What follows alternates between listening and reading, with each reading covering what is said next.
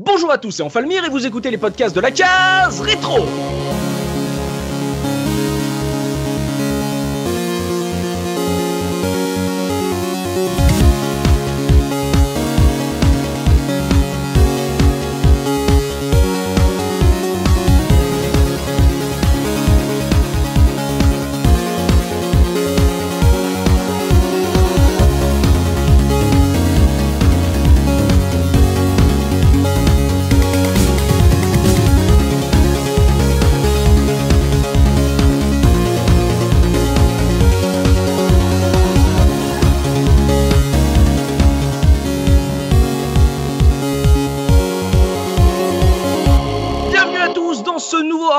Podcasts de la case rétro, votre rendez-vous 100% rétro gaming. Un hors-série consacré aujourd'hui aux salles d'arcade. Et pour animer cette émission, je suis évidemment accompagné des chroniqueurs de la case rétro.fr avec Mikalo Twix. Comment ça va, Mika? Eh bien, bonjour à tous, ça me fait plaisir de parler de ce fameux euh, phénomène qu'est la salle d'arcade. Également le Papa Looping. Comment ça va, Looping? Ça va très bien, bonjour à tous. Nous sommes également avec Tosmo. Comment ça va, Tosmo?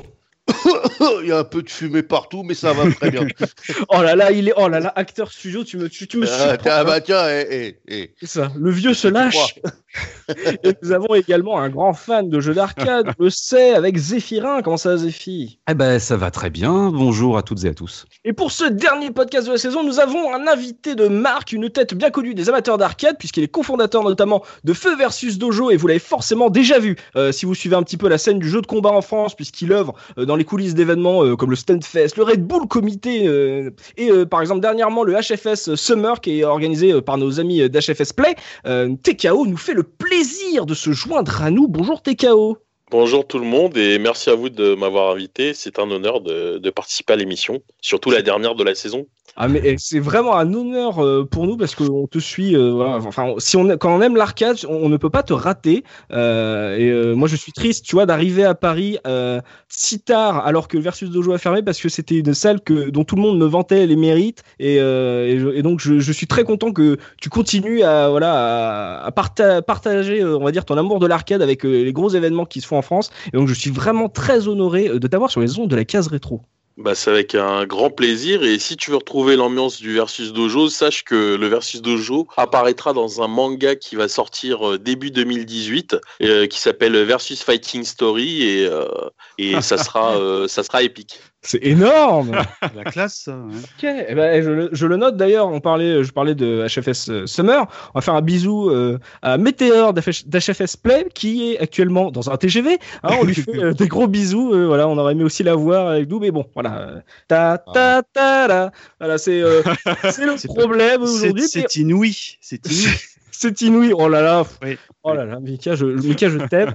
Donc, Ça grâce- commence très bien. Avec euh, TK, on va pouvoir parler dans ce numéro hors série de salles d'arcade, euh, comme je disais. Voilà, on va parler euh, que ce soit les enseignes qui nous ont marqué à l'époque, voilà, pendant votre prime jeunesse, messieurs. On va parler de, cette ambiance si particulière qui nous est impossible de retrouver, que ce soit au détour du- d'une brocante ou juste en, lançant un émulateur. Donc c'est vraiment une époque qu'on a perdue, voilà, une époque dont on a envie de se souvenir. On parlera dans ce podcast évidemment du fameux déclin du début des années euh, 2000 et des souvenirs que nous on en garde, tout comme par exemple le, le petit regain de forme et euh, TKO pourra nous en parler que connaît un peu euh, l'arcade et les salles d'arcade avec par exemple la popularisation euh, du rétro gaming aujourd'hui, c'est un truc qui, qui commence un peu à remonter et dans un deuxième temps on va parler vraiment des jeux cette fois-ci, qu'il s'agisse des bornes dédiées qu'on a pu connaître à l'époque ou des bornes plus classiques sur lesquelles on a découvert par exemple des licences phares ou des titres au contraire qui, qui sont vraiment tombés totalement dans l'oubli mais qu'on a connus nous parce qu'il y avait que ça dans notre patelin. On a un beau menu pour ce, ce dernier podcast, ce podcast salle d'arcade on va commencer voilà par, les salles et plus précisément on va commencer par votre fréquentation euh, de ces dernières. J'ai envie de vous demander, je vais commencer par toi TKO, à quel âge tu as commencé à fréquenter euh, les salles d'arcade et euh, on va dire à quelle fréquence à la période la plus élevée? Ben, euh, déjà, on va rappeler quand même euh, l'ambiance quand même. euh, C'est que à l'époque, euh, c'est une ambiance que les moins de 20 ans ne peuvent pas connaître. C'était que les salles d'arcade n'étaient pas forcément autorisées pour tout le monde, puisqu'il y avait une limitation d'âge. Donc, c'était pas la fête pour entrer en salle de jeu. En tout cas, oui, oui, oui, c'est interdit au moins de 16 ans le- les salles d'arcade. Donc, euh, bah, tu vois, comme quoi, c'est Ouais. c'est bien que vous m'ayez invité. Je rappelle quand même un peu le contexte. Donc, effectivement, tu pouvais pas forcément rentrer facilement dans une salle de jeu. En plus, à l'époque, tu pouvais fumer. Enfin, tu vois, c'était déjà une, une, certaine ambiance. Donc moi, j'ai pu connaître vraiment euh, la possibilité de pouvoir euh, accéder aux salles de jeu que lorsque j'ai commencé à avoir euh, du poil au menton et que je, je, je ressemblais à un pseudo adulte en fait. Donc, donc quand j'ai commencé à être vraiment adolescent, puisque quand j'étais plus jeune, je pouvais que regarder les bornes parce qu'à l'époque, il y avait aussi des bornes dans les dans les tabacs, dans les dans les bars en fait. Café, mhm. ouais. Mm. Donc c'est plutôt dans ces ambiances-là que j'ai commencé à connaître les bornes et j'ai commencé à fréquenter les salles de jeu quand j'ai commencé à être un petit peu plus, euh, un peu plus adulte en fait. Donc la, limitation, euh, messieurs Mikado Twix, est-ce que justement le fait que ces salles d'arcade pure et dure étaient vraiment euh, pour les jeunes adultes, est-ce que justement ça a créé une sorte d'envie quand on est quand on est gosse et qu'on a que deux trois bornes dans, les bars? Quand, quand est-ce que toi tu as commencé à les fréquenter? Un petit peu pareil que, que, euh, notre invité, parce que euh, j'ai, euh, moi, les bornes d'arcade, c'est quelque chose qui, qui me séduisait vraiment à l'époque, parce que remettons-nous un petit peu, on va dire, milieu des années 80 jusqu'à milieu des années 90, tout ce qui était bornes d'arcade, c'était le maître étalon par rapport à nous, ce qu'on avait à la maison, parce que fallait pas se mentir, quand tu voyais des jeux d'arcade et que tu avais ton adaptation sur Amstrad, bah, c'était pas tout à fait le même jeu. Ça me faisait vraiment baver. Malheureusement, de, je garde pas un souvenir ému de mes premières expériences d'arcade parce que tu avais euh, vraiment les, les bars là où euh, bah, voilà, il fallait prendre au minimum une boisson et la boisson c'était le café. Donc c'est là que tout le monde a appris à, aimer le café parce que évidemment quand t'es gosse t'as horreur de ça. Et si tu veux jouer à la borne Outrun ou quelque chose comme ça, il faut que tu prennes une boisson. Et hmm. puis t'avais les vraies salles dédiées. là, malheureusement j'en garde pas un souvenir ému parce que j'ai à mon époque moi j'habitais dans le 93. Et euh, la grosse salle d'arcade à l'époque, c'était celle qu'il y avait au centre commercial de Rony-sous-Bois à Rony 2. Ah, Ronnie 2, oui. Mon père a acheté les jeux Mega Drive là-bas. Voilà, eh ben c'était la petite eh ben anecdote dont tout le monde se fout non, non, mais ça. Et, et malheureusement, euh, donc j'ai un gros gros souvenir parce que le un des jeux d'arcade que j'avais commencé, je me souviens très très bien, c'était Golden Axe. Et vous savez à l'époque, c'était la mode, vous savez des manteaux Giant là. Tosmo, ça doit te parler ça, tu sais le, les, blazers ou je sais plus quoi là. C'était c'était les starters euh, des équipes de, de, foot américain, Washington Redskins, euh, New York Giants et compagnie. voilà, ben voilà. Moi j'étais Team Giants, voilà. Moi j'étais team la couleur la plus jolie parce qu'évidemment, tout ce qui était foot, j'en avais rien à cirer. Et euh, bon, évidemment, c'est quelque chose que j'ai déjà raconté en émission, mais malheureusement, en fait, non seulement on n'avait pas pu finir la partie, mais en plus de ça, mon, mon copain était ressorti sans sa veste. Parce que c'était quand. Et oui, parce que c'était une réalité, en tout cas me concernant. Mes premières expériences d'arcade n'étaient pas bonnes parce que c'était des lieux à, à Loubar, tu vois. on disait à Lascar ou à Racaille, voilà, c'était le terme que je cherchais. Donne-moi tes Nike. Et oui, voilà, casse-toi, tu pues et marche à l'ombre. Enfin, et du, coup, euh, bon, on va dire mes premières expériences euh, malheureusement sont conclues sur ça, mais j'ai commencé vraiment à découvrir l'arcade quand j'étais moi au lycée parce qu'il y avait un petit troquet où j'allais manger tous les midis et le type changeait régulièrement de jeu, donc j'ai fait un peu mes armes euh, principalement, on va dire, dans les cafés, quoi. donc la salle en elle-même, c'était pas vraiment un lieu que tu affectionnais. C'est quelque chose. Ouais, parce que j'en parlerai au fur de l'émission, mais c'est la salle d'arcade comme je l'apprécie aujourd'hui, c'est quelque chose que j'ai découvert quand, entre guillemets, c'est revenu, on va dire, en, sainte grâce, peut-être même dans un contexte rétro gaming, je sais pas, mais en tout cas, quand c'est revenu en sainte grâce, je dirais milieu des années 2000, tu vois. Vraiment le côté, le côté très plaisant où, où aujourd'hui je suis très content d'aller en salle d'arcade. C'est vraiment euh, à partir de cette période-là. D'accord, donc euh, années 90, euh, Michael Twix, la victime, euh, dans les salles, looping, toi justement, fréquentation, vers quel âge t'as découvert? Est-ce que voilà, c'est avec, avec la restriction aussi, comme tout le monde, ou t'arrivais à gruger? Comment raconte-nous. Bah, Moi, c'est assez jeune et j'en ai déjà parlé. En fait, c'est quand j'allais faire les courses avec ma mère, c'était à Continent, et donc il y avait une galerie marchande avec un café, mais un café, vous savez, pas ouvert qui est, ouvert oh, sur la galerie marchande. C'est la même que moi. C'est la, même que moi. Voilà, et la borne à l'entrée dans la galerie marchande, pas dans le café. Et eh, me dis pas que c'était Moon Patrol parce que moi c'est exactement la même, même histoire avec Moon Patrol. Il y a eu Double Dragon, Shinobi, enfin le, ils, changeaient souvent la borne, euh, enfin sûrement les cartes Jama à l'époque, et, euh, et donc la borne était euh, était dans la galerie marchande, donc je pense qu'il devait, bon malgré que je pense que la restriction d'âge était aussi de 16 ans peu importe qu'elle soit dans, le café ou mm. pas. Mais du coup, tu mm. vois, t'étais pas avec euh, les adultes euh, qui étaient en train de fumer. Ou, euh, mm. et, moi, j'avais, j'avais peut-être 8 ans, quoi. J'ai joué à Double Dragon, j'avais 8 ans pendant que ma mère faisait les courses. Et après, plus globalement, j'ai beaucoup pratiqué dans la fête foraine où je vous disais tous les ans, il y avait un grand smirmorque qui venait et qui ouvrait un flanc du camion. Et donc, tu rentrais à l'intérieur et c'était rempli de bornes. Là, par contre, euh, c'est pareil, c'était un peu craignos parce que moi, j'étais assez jeune et, euh, donc j'y allais euh, avec de l'argent en poche, forcément, sans, sans, mes parents. On y allait avec des copains d'école. Je devais être, mmh. je devais être à peine au collège, peut-être pareil en fin, fin primaire, début collège.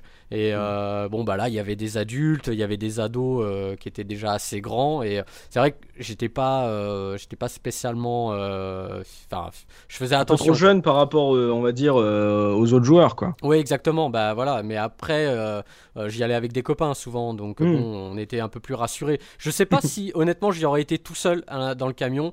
Euh, si euh, je, enfin, je sais pas en tout cas. Et après, mhm. plus tard, euh, j'ai été un peu plus régulièrement à la tête dans les nuages à Belle Épine. Pour ceux qui ont connu celui qui, était là-bas, qui n'existe plus, je crois, maintenant, si je dis pas de bêtises. Et voilà, donc là, c'était déjà un peu plus grand, j'étais déjà, j'avais déjà la voiture, etc. Quoi. D'accord. Après, euh, une, fréquentation qui n'était pas euh, régulière. C'était, euh, c'était voilà, occasionnellement pendant, pendant que ma mère faisait les courses ou, ou pendant les vacances aussi, souvent dans les campings, ce genre de choses. Il y a, y a, des fois, il y avait des bornes d'arcade, mais c'était pas. J'ai jamais eu une fréquentation où j'y allais toutes les semaines ou, ou voilà, où je rencontrais des amis là-bas, etc. Quoi c'était des fois l'occasion plus d'une petite sortie plutôt que d'aller retrouver des potes qui avaient la même passion que toi et qui étaient sûrs de les retrouver quand t'allais à la salle, quoi. Ouais, exactement. Mm. Mm. D'accord. Euh, Tosmo, toi justement, euh, toi qui toi qui as connu euh, l'arrivée du jeu vidéo sur Terre, voilà, à quelle, à quelle époque tu as vraiment commencé à fréquenter les salles d'arcade? Alors moi j'ai commencé très jeune parce qu'en fait euh, j'ai commencé au Portugal dans des salles d'arcade au Portugal et les mecs la restriction s'en foutaient quoi. Donc euh, bah, j'avais 11 12 ans donc j'allais gaiement euh, gaiement mettre des piécettes euh, là-dedans. Euh, c'était c'était assez sympa, c'était c'était un petit peu une ambiance un petit peu comme comme en France quoi, c'était des mecs un peu bizarres quoi, tu vois qui étaient dedans des des gens qui avaient 18 ans, tu vois toi toi t'étais gamin mais bon le gars il disait, il disait rien. Après, bon bah, en France, ça a été un peu plus tard. C'est comme Looping. C'est exactement, je me retrouve dans, dans ce qu'a dit Looping, puisque hum, moi aussi, j'allais à Continent avec mes parents, et puis il y avait un, non, non pas un mammouth, à Continent, l'achat gagnant. Et euh, et donc il y avait effectivement un petit un petit rad et il avait euh, un flipper et une borne dedans et à l'extérieur il avait une borne. Hmm. Et donc je passais mon temps euh, dessus sur cette borne là. Euh. D'ailleurs c'est une petite anecdote. Hein, j'ai j'ai redoublé ma cinquième en, partie à cause de ça, de cette borne. Mais ah oui. On lui fait des bisous.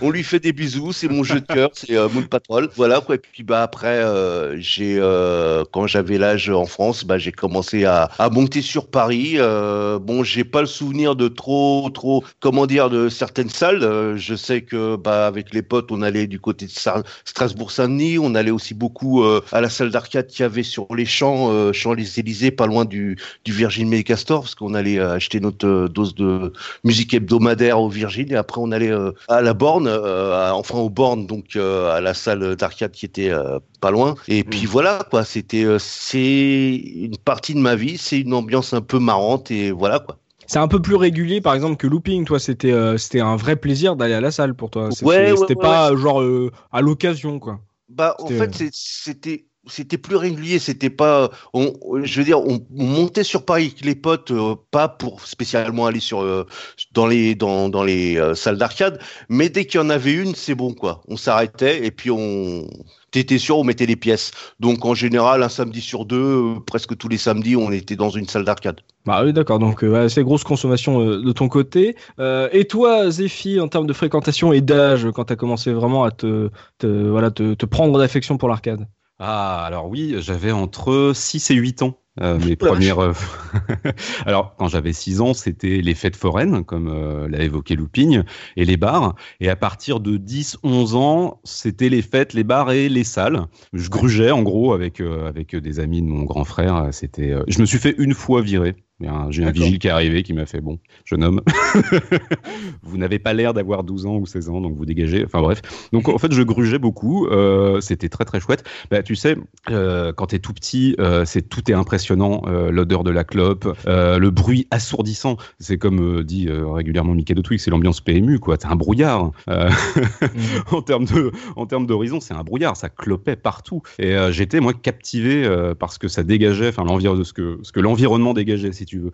Et c'était en fait à la première borne qui me ferait de l'œil. Et c'est d'ailleurs le principe par définition. hein. Les Japonais, ils concevaient euh, cette idée comme étant l'essentiel de leurs objectifs. En fait, quand ils concevaient une borne, c'était accrocher avec quelques écrans d'intro, de démo et d'atmosphère sonore. Et si c'est pas suffisamment bon, bah tu passes à la machine suivante. Donc c'était purement euh, et simplement la loi de la jungle, quoi.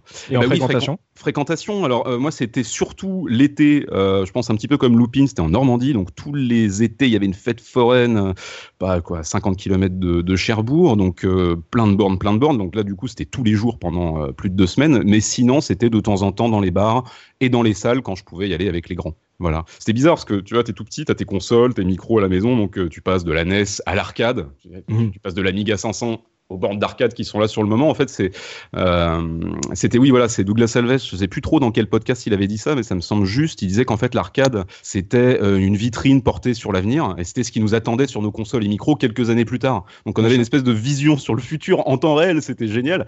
Et c'est Mm. des, moi, c'est en ce qui me concerne, c'est des plaisirs de gosse qui sont restés dans le temps parce que c'est ce qui m'a fait adorer le jeu vidéo. Déjà de base, les genres arcade classiques. Moi, c'est si je rajoute le RPG, enfin le JRPG et le Survival Horror, plus les genres arcade que je kiffe, et c'est tout en fait, tu vois. Dans le jeu vidéo, moi, c'est essentiellement jeu de combat 2D, 3D, shoot 'em up, platformers, euh, beat 'em up, puzzle games et basta quoi. Et euh, c'est ce qui me fait toujours vibrer. C'est à la fois, enfin, c'est à la fois personnel et générationnel, je pense. Oui, donc euh, ouais, c'est vrai, je suis d'accord avec toi. Il y avait à cette époque, il y avait le côté wow effect du jeu vidéo, Ouais. euh, vraiment le, le futur de, de nos consoles à la maison, donc euh, qui pouvait justement attirer les jeunes co- comme nous. TKO, juste dans on va dire dans l'ambiance et dans le plaisir qu'on avait à l'époque de vraiment d'aller à la salle d'arcade régulièrement. Euh, toi, c'est quoi qui te retenait le plus? Est-ce que c'était justement ce, wow effect de, découvrir des, nouveaux jeux, des jeux qui qu'on n'arrive pas à voir sur nos consoles à l'époque, ou c'était vraiment le, jeu multi par exemple euh, qui, t'avait attiré à l'époque? Bah moi c'était euh, comme tu dis bien le wow effect comme euh, comme le la devise des SNK The Future is Now. Donc Oui. euh, c'est clair que tu l'arcade c'était euh, à l'époque la vitrine du jeu vidéo. Donc c'était un peu la salle de ciné du jeu vidéo quoi. T'allais, tu vivais l'expérience en live etc et tout. Donc, exactement c'était- ça. C'était top. Donc moi mes premiers souvenirs donc c'était déjà les les bars, le fait d'être petit, de pas pouvoir entrer dans le bar mais de regarder à à l'extérieur parce que généralement le bar il y avait toujours une vitrine où il y avait la bande qui était collée donc tu pouvais Oui. Voir de l'extérieur euh, le mec qui était en train de jouer donc tu te faisais euh, tu te faisais tout un trip euh, quand tu étais petit tu restais à côté de la vitrine tu voyais le mec jouer à Shinobi Toki tu voyais tu le voyais avancer dans les niveaux tu kiffais tu kiffais à grave quoi. Mm. et donc voilà et donc quand j'ai commencé à, à fréquenter donc c'était donc plutôt dans les années vers 94 dans ces eaux là et donc ouais c'était plutôt les salles donc il y avait une grande partie des salles qui étaient à Rambuteau Châtelet donc là, c'est un petit peu le côté malfamé pour rebondir sur ce qui avait été dit euh, tout à l'heure. C'est vrai que c'était pas forcément des lieux de, c'était pas forcément l'amitié, quoi. C'était genre euh, même euh, si t'avais le malheur de, de battre peut-être le, le, le caïd du coin, ça pouvait mal se terminer. Ils voulaient régler ça dans la vraie vie, genre. Euh, T'avais atteint son honneur, etc. Donc c'est vrai que voilà quoi, c'était pas forcément. euh, Et même la salle de Strasbourg-Saint-Denis aussi, je me rappelle, ça, ça jouait des jeux d'argent aussi. C'était, c'était pas forcément très très sain comme ambiance. Donc euh, donc ouais, moi je squattais plutôt les salles euh, vers euh, Châtelet, etc. Il y avait aussi une salle à une salle à République. Il y avait beaucoup de, de joueurs Ah, asiatiques qui allaient là-bas. Ouais. Celle qui Ah, à côté du Quick. Exactement, ouais. Ah, je Voilà. me souviens. Elle était, elle était bien, elle était fournie celle-ci. Hein. Ouais, ouais, il y avait plein de, plein de trucs et tout. Donc, il y avait plein de joueurs asiatiques. J'aimais bien euh, aller les affronter là-bas. Sinon, il y avait aussi les salles qui se trouvaient euh, dans les quartiers un petit peu plus euh, chauds, entre guillemets, euh, genre euh, Pigalle, Blanche, etc. Donc là, c'était euh, les salles où tu avais le meilleur rapport qualité-prix, puisque généralement, pour euh, 10 francs, tu avais 5 crédits, là où dans les autres salles, généralement, pour 10 francs, tu avais 3 crédits, voire 2 crédits. Donc, si tu voulais rentabiliser un maximum financièrement, c'était d'aller dans ces salles-là. Mais généralement, voilà, voilà l'ambiance quoi. C'était c'était un petit peu glauque quoi, genre salle un mm. petit peu dans la pénombre, etc. et tout. Donc voilà, moi j'ai plutôt vraiment fréquenté pendant mes années fac, donc années 96, 97, mais vraiment régulièrement parce que je séchais les cours en fait, tout simplement, oh. avec avec mon mon futur associé avec qui j'ai ouvert le versus dojo et on, on séchait les cours pour aller pour aller faire du jeu de combat sur Street 3-2. Ah, ah, ah ouais. On séchait les cours, les enfants, on ne vous le dira jamais assez. Second impact le mérite, hein. second impact le mérite en fait. Voilà, second impact la vie. Je peux, rebondir sur une anecdote parce que tu parles justement qu'il y avait des jeux d'argent et moi je me souviens, j'avais été dans un café euh, qui était à côté de chez moi et je comprenais pas, il y avait des mecs qui jouaient une borne et c'était un pauvre jeu de, de cartes, tu sais, genre euh, le solitaire, tu vois. Et je comprenais pas, je me disais mais il y avait tout le temps des mecs sur cette borne. Je, je me disais mais c'est pas possible, c'est nul quoi. Et en fait le, le mec il faisait un score et après il appelait le patron du café et le score il lui donnait en monnaie. Ah euh, c'était voilà, c'était un business quoi. Et c'est ces bandes qui étaient totalement interdites, je tiens à le préciser, puisqu'en fait euh, il y avait la répression, euh, il y avait les douanes qui, si, si tombaient justement sur ce genre de machine qui était interdite puisque c'était du jeu d'argent déguisé, mm. c'était c'était la c'était c'était la fin. Donc c'est généralement sur ces bornes là, tu avais toujours un menu qui te permettait de revenir à un jeu plutôt traditionnel pour faire euh, sauter la partie euh, solitaire, jeu, enfin jeu un peu bizarre, etc. et tout. Voilà quoi, c'était c'était une certaine ambiance quoi. Ouais, moi je comprenais pas, tu sais, en étant môme, je dis mais pourquoi ils jouent à ça, tu sais, c'est nul quoi. bah oui, mais, oui, ça c'est une pratique très connue, ça faisait dans certains bars avec certains flippers, même au, au Japon où euh, t'as pas le droit au jeu d'argent, ils mettent des bonbons dans la machine à sous et après tu les fais, tu les échanges contre contre des sous après au, au, patron. Donc c'est vrai qu'il y avait ce petit côté un petit peu fourbe où on utilise utilise la salle d'arcade pour faire autre chose que de l'arcade, mais je note que vous avez eu à peu près tous la, même jeunesse, le côté on commence dans le bar à découvrir le jeu vidéo parce que juste et là c'est là que vous me rappelez un truc, c'est que les salles étaient n'étaient pas interdites, étaient interdites aux plus jeunes, donc on commence dans le bar vraiment pour euh, pour euh, s'intéresser, les fêtes foraines aussi comme l'a dit euh, Looping, et je note aussi qu'il y avait un petit côté risqué et ce qui peut donner à la salle d'arcade et aux jeux d'arcade ce côté un peu excitant quand on est gosse, c'est de se dire que entre guillemets, on n'est pas trop en sécurité, on n'est pas confortable quand on quand on allait à la salle d'arcade quand on était plus gosse, plus plus en, plus jeune, parce que justement il y avait des plus grands, il y avait des mecs qui se qui cherchaient, etc. Il y avait on va dire un peu de, tension euh, adolescente et, euh, et qui fait qui, qui peut apporter justement de l'excitation de dire on va à la salle, voilà, on paye déjà, on, sa partie et en plus il y a cette ambiance aussi euh, particulière. Donc je note que vous avez tous eu un peu les, les mêmes souvenirs et n'oubliez pas bon plan, allez jouer à Pigalle, voilà pour avoir beaucoup plus points.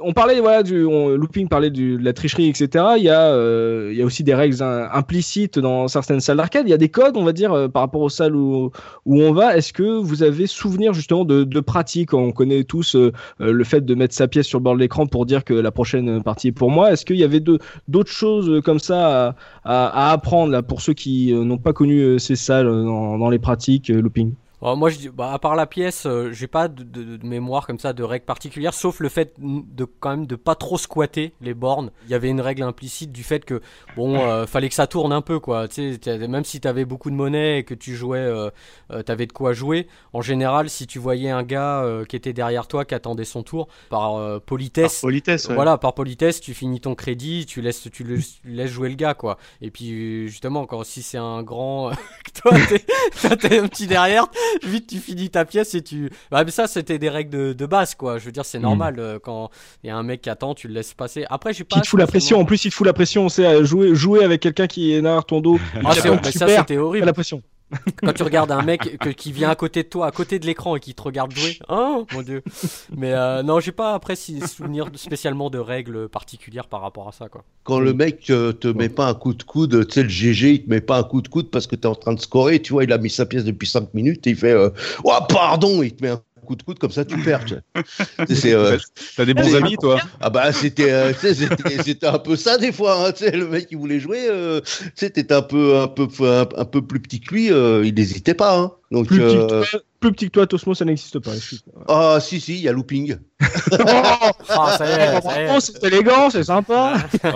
Par, contre, ah, moi l'un des trucs que je me rappelle, c'est que parfois en fait quand on va dire au niveau des finances, c'était pas trop la fête. Bah parfois en fait, euh, les joueurs pouvaient mutualiser entre eux leurs pièces de 5 francs pour faire une pièce de 10 ah pour avoir les crédits en plus. Parce que si tu mettais euh, une seule pièce de 5, tu avais un crédit et il fallait mettre 10 ouais. francs pour avoir les trois. Donc euh, il y avait aussi les petites techniques où euh, les joueurs s'associaient pour gratter des crédits en plus. quoi. Et voilà, c'est euh, il y, a, il y a ce côté aussi camaraderie. euh, au bout d'un moment, quand tu quand tu commences à fréquenter la même salle, tu vois à peu près les mêmes têtes et il y a des euh, on va dire des amitiés qui s'installent et, euh, et tu commences à comprendre comment la salle marche aussi par rapport aux habitués. C'est comme pour comme pour tout lieu comme ça qui regroupe des passionnés, tu as besoin aussi de d'un temps de on va dire de d'adaptation pour on va dire faire partie on va dire du, du groupe. Donc c'est il y a, y cette notion de groupe. Mikado Twix, toi, est-ce que tu avais connu des des trucs de partage de crédit ou des trucs un peu plus coup de coude comme de Tosmo? Bah, en fait, moi, c'est plus des, non-règles que j'ai connus, moi, parce que un truc auquel on était particulièrement fiers, là, ça vient de, je viens de me le remémorer, c'est, je me souviens qu'on avait trouvé une technique, en fait, du, ce qu'on appelait, nous, le switch.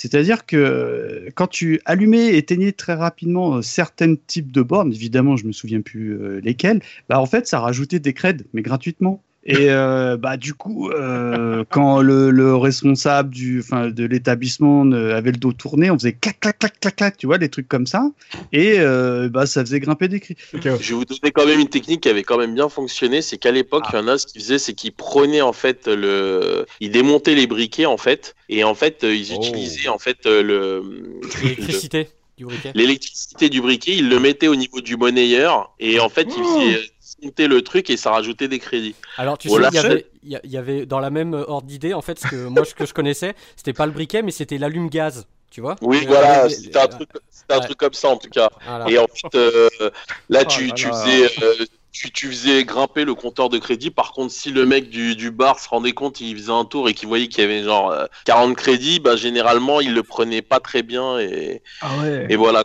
Et ça marchait cette méthode, ça marchait. Ah oui, ça marchait à de, de folie. Hein. Il y a- C'est un truc de ouf ça. Non, il y avait la méthode de la, de la tronçonneuse. hein, tu découpes le meuble et puis de toute façon personne ne vient te faire chier. Hein, t'as une tronçonneuse. C'est ça, la console. Mais le, j'imagine le genre, le nombre de gosses que jouent avec des allumes-gaz en ce moment, fou Ah. Ou alors, le nombre de gosses avec un briquet, oh là là, il n'y a plus de jeunesse, et ils se mettent tous à fumer dès, dès 12 ans là. Fallait acheter des actions chez Bic à l'époque, hein, ça marchait ça. bien.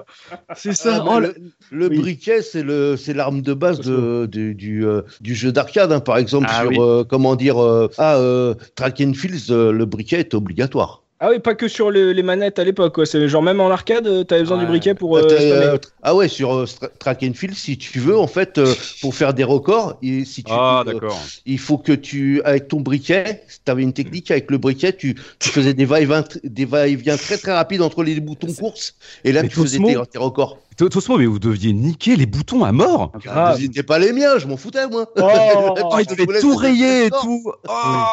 C'est très sale, monsieur. C'est Très sale. Euh, je- oh, là, on a parlé des, des ambiances. Euh, avant de parler euh, forcément du, du déclin, euh, justement, on parlait de, de pognon, de pièces, etc. Euh, Est-ce que vous aviez dépensé beaucoup de thunes là-dedans, euh, dans ces dans ces machines euh, Combien on, on va dire, c'est difficile à, mesurer, mais est-ce que voilà, c'est vous dépensiez beaucoup d'argent ou c'était vraiment euh, une pièce de temps en temps, euh, looping? Ah si, moi je dépensais beaucoup d'argent. Enfin, je me souviens que quand, euh, quand par exemple il y avait la fête foraine, je- j'avais euh, économisé des pièces, ou alors je demandais euh, à mes parents, mes grands-parents. Je savais qu'il fallait que j'y aille avec une certaine somme. Je pourrais pas te dire, déjà c'était en francs, mais je me souviens plus exactement des sommes. Mais c'était quand même des sommes assez importantes par rapport à voilà à l'âge que j'avais. Et c'est pour ça que aussi j'étais pas très fier quand j'y allais, parce que tu sais que tu as une certaine somme d'argent en poche. Et vu qu'il y a des, euh, il y a des grands, bah du coup, euh, bon, tu, tu t'essaies- tu sais, tu j'avais le petit porte-monnaie à scratch là. Vous avez connu ça? Oui, Euh, C'est Tu ça vois? Mickey, Mickey- Mickey Mystère avec euh, la, Ouais. la- la poche secrète. Voilà. Et du coup, tu sais, bah, dedans, t'as toutes tes pièces de 5 francs, 10 francs, 2 francs. Et, euh, et le porte, ton petit, ton petit, euh, ton petit porte-monnaie, il est bien lourd, quoi. Mais oui, j'ai- j'ai dépensé. Je me souviens, par exemple, sur Double Dragon, avec mon pote, quand, quand nos parents, donc à Continent, quand mes parents faisaient les courses ses parents, on y allait. Et mais on, dépensait des, des sommes, euh, mais c'était la folie, quoi. On remettait tout le temps du crédit, du crédit. Puis en plus, on était mômes, on n'avait pas une certaine dextérité, on n'avait pas l'habitude. Ah oui. Donc euh, on, per- on perdait facilement, donc on remettait beaucoup de pièces et beaucoup d'argent dépensé. Ouais. C'est c'est le nerf de la guerre, c'est la monnaie quoi. Quand tu vas en arcade, il faut que tu aies de la monnaie parce que c'est bien beau d'avoir des billets, mais bon, euh, euh, après le gérant il te faisait de la monnaie quand c'est dans, dans, dans certaines salles, mais euh, quand tu allais au petit café ou des petits trucs comme ça, c'était toujours bien d'avoir ta monnaie sur toi quoi. Exactement. Zéphirin, toi qui, qui apprécie beaucoup les salles d'arcade, c'est un investissement. Comment tu voilà, Est-ce que tu as vraiment dépensé beaucoup d'argent ou, ou, tu comptais tes pièces avec parcimonie?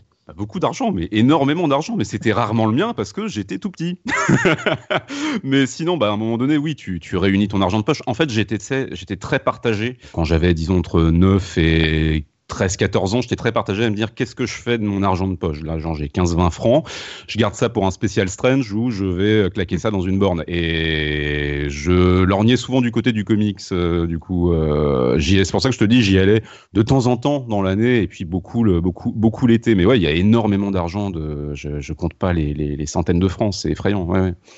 Et donc c'est euh, c'est un investissement parce que c'est tu- Sur, sur les années, hein, je dis, hein, les Oui, centaines de francs. hein, voilà, oui, Parce que c'est non plus c'est- riche. c'est diff- c'est différent d'un jeu qu'on t'offre à Noël. C'est que là, Ah oui. euh, il faut demander de l'argent euh, à ses parents et, euh, et, tout- et nous, on sait combien ça coûte. On sait que la première partie va être gâchée déjà. Eh Et, euh, il faut qu'on demande un peu plus. Donc c'est pour ça qu'on a besoin de se former un petit capital, surtout quand on est jeune.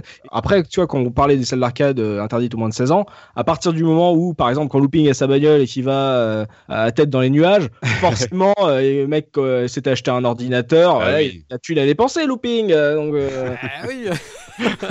Eh, viens chérie, je te paye un coca, on va s'écouter les Poetic Lovers. Enfin voilà. Ah oui Oh là là, la totale. Tu l'as placé, tu l'as placé, c'est parfait. Ah, ça, c'est- c'est poussé. mais voilà, ça, ça demandait quand même beaucoup d'argent. C'est en plus Ah de oui. skill, on parle même pas du jeu. Ah Donc, bah euh, ouais. ouais. Au minimum, disons, pour être bien, c'est 15 francs. Si tu veux te faire une, bonne grosse partie sur une borne, 15 francs, c'était pas mal quand même. Je dirais ça. Euh, ouais, ça, euh, ça va vite, 15 francs. hein. Ah, ça va vite, mais bon, c'est Ouais. pas 5 francs où tu te fais, voilà, tu te fais torcher en trois écrans et puis euh, bonne nuit, quoi. Mm, mm, mm. Moi, je partais sur du 30 francs. Alors, euh, moi, je carottais, euh, c'était en France, je carottais même les potes pour les avoir. en fait, c'était sur, toi. sur- c'est- non, c'était en fait c'était sur la borne, euh, si tu veux, Moon Patrol, et euh, j'avais décidé que tous les mercredis je cherchais les cours comme TKO, si tu veux, j'étais en cinquième, et euh, j'allais là-bas. Et je sais pas si vous en souvenez, à l'époque, il y avait, tu sais, des boîtes à lettres qu'on avait dans les bâtiments, c'était des, des boîtes à lettres rectangulaires avec une petite fente pour passer la main. Et c'était pas le, donc en fait le collège, c'était pas comme maintenant. Ils nous appelaient pas quand on n'était pas là. On, ils nous envoyaient des lettres. Et donc, bah moi, j'étais passé euh, spécialiste en interception de lettres en mettant la main dans la petite fente, tu vois. Et donc, je disais aux potes qui, euh, qui, qui, qui séchaient aussi, si tu veux, tu me donnes 10 francs, je t'intercepte la lettre, tu vois, du, du collège. Oh. Et tout- Le commerçant. ah ouais, le commerçant, ah, mais j'étais, j'étais totalement vicié sur mon pétrole, quoi. Donc, du coup, tous les mercredis, je grattais ma mère, je grattais les potes, je grattais tout le monde. Tous les moyens sont bons. Ah, tous les moyens sont bons. Hein. J'avais les 30 francs et tout ça. Quoi. Après, bon, j'ai pas dépensé des milliers et des cents non plus quand j'étais gamin parce que euh, en vacances au Portugal, c'était super pas cher. Quoi. Euh, voilà J'ai quoi. Mais j'ai c'était- trouvé quoi. Je sais qui. j'ai- Je, je connais- on, on a tous connu la jeunesse de Tosmo en fait. Tosmo, c'est Little Kevin. c'est clair. Tosmo, c'est Little Kevin. T'as la moustache ça. du papa. Hein. Oh là, je suis choqué. La révélation. Moi, je trouve que Ah, c'est euh, c'est plus hein. Mammouth. Je crois que c'est Oui. plus Mammouth et Looping, c'est. Little Kevin. c'est ça. Ouais. Ça va là ou quoi là? C'est ma fête ou quoi Et toi, et toi, Mika, justement, est-ce que toi, tu, tu dépensais beaucoup d'argent ou, euh, ou t'es- ouais, c'était, euh, t'essayais de faire, euh, on va dire, tu arrivé avec tes 20 francs et puis c'est marre, quoi? Bah, en fait, je vous écoute parler et, je me dis, bah là, si tu m'avais interrogé en premier, j'aurais dit, bah non, moi, je, je, je dépensais pas tant que ça.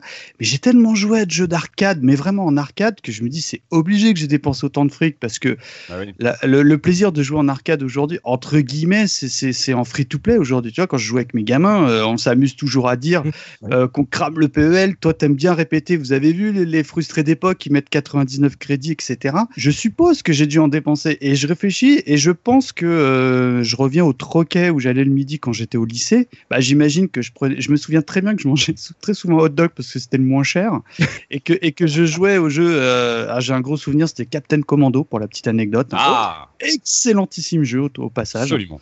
Et donc, euh, j'ai envie de te dire, camarade, que je pense que j'ai dû en passer des deniers dans, dans ces bornes. Et beaucoup c'est- en plus. Hein. C'est ça le truc un peu vicieux de la salle d'arcade, c'est qu'au final, c'est très difficile de savoir combien de thunes on a dépensé pour jouer à un seul jeu, quoi. Ça s'appelle du micro-paiement peut-être aujourd'hui Exactement, le micro-paiement de la salle d'arcade. Et toi, TKO, est-ce que tu as dépensé beaucoup d'argent euh, dans les bornes Est-ce que tu faisais attention Genre, tu te mesurais ou euh, tu claquais euh, tout l'argent que tu pouvais avoir euh, dans le mois euh, à la salle d'arcade? Bah, en fait, euh, on va dire qu'il y a eu deux grandes périodes en fait euh, pour moi au niveau du squat de l'arcade. Ouais. Donc il y a eu toute la période, on va dire novice où, euh, comme je l'expliquais, donc quand j'étais jeune, ben c'était dur d'y rentrer. Donc si je pouvais mettre une pièce, jouer vite fait, bah c'était le Graal en fait. Donc j'ai pas énormément dépensé quand j'étais jeune, mais quand j'ai commencé à pouvoir avoir accès aux, aux bornes en fait, Là, ça m'arrivait d'aller de temps en temps mettre une petite pièce pour jouer. Alors, à l'époque, je jouais à Street 02 avant de jouer à Street 3.2. Mais quand je suis vraiment tombé euh, in love de Street 3.2, euh, là, je pense que j'ai dû dépenser euh, facilement euh, euh, l'équivalent de 2000, euh, 3000 euros. Ouais, facile. la vache Ah oui, c'est Ah énorme. oui, on est sur un énorme investissement là. Ah oui, mais on, on est des petits joueurs, nous, avec nos économies de quand on allait manger Ah le bah, midi. là, euh, Bah, je, c'est clair. Bah, tu vois, le jeu de combat, c'est, c'est pour ça que plus tard, j'ai, j'ai opté pour ce modèle, de, ce Mm. modèle euh, business euh, au niveau arcade. C'était que, c'est qu'en fait, si tu veux, en termes, au niveau du turnover par rapport aux parties que tu effectues, ça dure deux minutes, tu gagnes, tu perds, euh, voilà quoi. Mm. Donc euh, ça tourne plus rapidement. C'est pas genre le, le, le jeu style euh, le jeu d'action, jeu de plateforme, etc. où tu peux faire un one credit contest et tu peux rester toute l'après-midi à, à scorer. Tu vois, c'est si à un moment donné il y a, il y a une fin. Ça. D- donc, je serais venu avec ma Ping. petite tirelire cochon, euh, j'aurais pas fait long feu. Ensuite, ensuite, faut relativiser. Là, je vous parle quand même de. Là, je vous parle sur la, la grande partie de la période où j'ai vraiment euh, Mm. squatté les salles d'arcade. Donc, c'est euh, où j'étais vraiment dedans et que j'arrêtais pas de mettre des pièces. Donc, c'est là, je parle de 97 à 2001, tu vois. Donc, c'est Mm. sur quand même euh, étendu sur sur sur plusieurs années. on est quand euh, même oui, sur du presque, un, du, du presque 1000 euros par an quand même. Hein euh. Bah ouais, c'est bah ensuite c'est ça la drogue hein. Chacun Mm. sa drogue hein. Si tu rela- si tu relativises, euh, ça Mm. fait à peu près euh, 100 euros par mois. euh, 100 euros par mois, tu divises ça par le nombre de jours, euh, ça te fait quoi? Ça te fait euh, 4 euros la journée. Tu vois, c'est pas c'est Mm. pas c'est pas c'est pas ouf quoi. Oui, si Mais une un activité régulière pour en tout cas. Bah, chacun son délire en fait. Ouais, Euh, ouais. Il y, en- il y en a c'est les clopes, il y en a euh, c'est je sais pas quoi et et s'il y en a c'est l'arcade et et t'avais des jeux comme bah, par exemple Street 3-2 qui qui était arcade perfect euh, qui encore jusqu'à aujourd'hui euh, si tu veux trouver un émulateur pour faire tour- tourner du CPS3 c'est la chiant, galère. hein. C'est très chiant. Donc, euh, donc, donc à l'époque, il n'y avait pas d'autre solution, malgré le fait que les consoles soient avancées et que la conversion avait été annoncée sur Dreamcast. Bah, si tu voulais vraiment avoir les sensations de, de- du, du jeu, tu étais obligé d'aller en arcade. quoi. C'est c'est- c'est peut-être l'un des derniers. et Ça fait, je pense que ça fait partie des derniers grands jeux en termes euh, rétro qui euh, étaient trop puissants pour être convertis et qui t'obligeaient quand même à aller en arcade. quoi. Oui, Ouais. oui, c'est ça. Mm. Mais tu, Ouais, fais ouais, bien de, tu fais bien de parler de, de, de, de ce, de cet épisode-là de Street Fighter 3 qui est extrêmement addictif. Quoi. C'est pas, tu vois, c'est pas n'importe quel jeu aussi sur lequel tu as dépensé Mm. des milliers d'euros. Quoi. Ensuite aussi, tout dépend aussi des, des salles où tu, tu mettais des sous. Ça veut dire que autant, bah, comme je l'avais précisé, tu avais des salles qui étaient bon marché où euh, effectivement tu avais un certain nombre de crédits pour euh, pas grand-chose. Et il y en avait d'autres et j'ai quand même fait euh, beaucoup mes armes à la tête dans les nuages parce qu'ils avaient le jeu sur une mégalo euh, 50, euh, donc grand écran, etc. Donc euh, en plus c'était quand même plus classe, plus clean pour faire euh, des parties. Mhm. Euh, là c'était, euh, enfin voilà, le, le, le crédit c'était euh, c'était 2 euros comme vous l'avez dit. Donc euh, voilà, Ouais. tout dépend aussi de l'endroit où tu faisais tes parties quoi C'est clair. et, ouais. des, co- et des conditions. Donc, soit tu privilégiais des bonnes conditions, des belles conditions. Alors, je parle de l'époque de la tête dans le nuage quand c'était, euh, il y avait une vraie gestion, c'est-à-dire que Oui. les écrans étaient clean, euh, les, les, bou- les boutons étaient réparés, etc. Donc, c'était vraiment agréable. Il y avait de la place, euh, Mm. il y avait de l'espace pour se, se déplacer. tu avais le bac d'eau qui était juste à côté, qui était en bas, etc. Le Micromania qui était à côté. Il y avait, il y avait une, certaine, un certain confort, alors que tu avais d'autres Oui. salles où tu jouais sur de la méga style debout avec euh, stick en poire, euh, bouton américain. euh, T'avais pas le même ressenti. Quoi. Ça rappellera pas mal de souvenirs sur l'argent et exactement comme le dit euh, TKO, l'ambiance, le, décor aussi euh, l'ambiance générale et pas que euh, que de la salle. Donc beaucoup d'argent de votre côté. On parlait, je parlais du déclin en, intro, justement le à la fin des, au début des années 2000 quand ça a commencé un peu à se réduire que dans les magazines tous les mois on annonçait on annonçait la fin de l'arcade. Est-ce que vous vous en aviez comment vous l'avez vécu ce, ce déclin? Est-ce que même vous en aviez eu conscience à l'époque, looping euh, quand on découvre euh, l'arcade à la fête foraine ou un peu plus grand à la tête dans les nuages. Est-ce que tu as senti vraiment que à cette époque-là, l'arcade était en train de mourir? Non, pas du tout pour être honnête, parce que euh, je, la raison que j'explique, c'est que moi je me suis éloigné du jeu vidéo à un moment donné, et c'était mhm. un moment aussi où bah, c'était l'ère euh, moi, je suis revenu sur la PlayStation. Bah, c'est fin, fin, euh, fin 16 bits, début PlayStation. Enfin, il y, a eu comme ça. Et je pense que c'est là où l'arcade a commencé à décliner, si je dis pas de bêtises. Hein, euh. ouais, je, comprends. Et en fait, je me souviens quand j'ai vu la PlayStation, quand j'ai vu tourner les jeux, je me suis dit, eh, mais enfin, graphiquement, je me suis dit, c'est comme, c'est comme les jeux d'arcade, quoi. Enfin, Exactement. T'as plus besoin d'aller en salle d'arcade. T'as as ça à la maison. Il y en a qui se disaient déjà ça avec la Neo Geo, si on, on peut aller par là. Mais moi, c'est plus la PlayStation qui m'a fait cet effet-là. Et vu que déjà en plus je m'intéressais plus trop aux jeux vidéo, j'ai pas, mm. j'ai pas eu conscience que les gens n'allaient plus dans les salles. Moi, je pensais que ça continuait, qu'il y avait toujours du business et tout. Et en fait, non, mm-hmm. c'était en plein déclin. Mais je suis complètement passé à travers, quoi. Et j'ai sûrement fait partie de ces personnes qui n'ont pas euh, aidé justement à ce que l'arcade survive, quoi. Tu l'as, tu l'as pas vécu, Mika. Ah, moi, Looping, il, m'énerve parce qu'il me vole mes souvenirs, parce que c'est exactement ce que j'allais dire.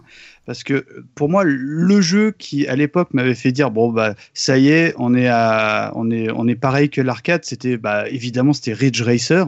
Quand mhm. il est arrivé sur PlayStation, parce que bon, j'y avais joué en arcade, je l'avais vraiment bien aimé. Et puis, tu vois arriver, il y a une nouvelle console qui arrive, tu vois Ridge Racer, tu dis bah, c'est pareil, quoi. Enfin, c'est, euh, bah, j'imagine que les puristes, ils diraient ah bah non, la version PlayStation, elle est euh, pas bonne ou quoi. Mais dans le contexte d'époque, moi j'avais le sentiment que ça y est, tu sais, il y avait plus de différence comme on avait nommé un petit peu en début d'émission, où euh, les talons c'était l'arcade et puis bon bah voilà, tu, le futur euh, tel qu'il être bientôt, bah, le futur pour moi est, est arrivé où euh, vraiment il y avait plus de différence visuellement hein, entre l'arcade et les consoles de salon à, l'arrivée de la, de la PlayStation. Du coup, je pense qu'un peu comme Looping, le déclin c'est quelque chose auquel je suis passé complètement à côté parce que bah, déjà tout simplement je, je, je fréquentais peu les salles d'arcade à cette époque, et puis je trouvais largement euh, de quoi me satisfaire euh, à la maison. Ouais, je comprends, c'est que à partir du moment où as, toi tu retrouves plus le wow effect quand tu vas dans une salle, tu as moins l'intérêt d'y aller si tu n'avais pas eu cet affect de la salle et, euh, et de, la, de la partie, etc. par rapport à l'époque où, où, tu les fréquentais. Euh, Zéphirin, toi, le déclin, tu l'as, est-ce que tu l'as plus vécu que tes camarades?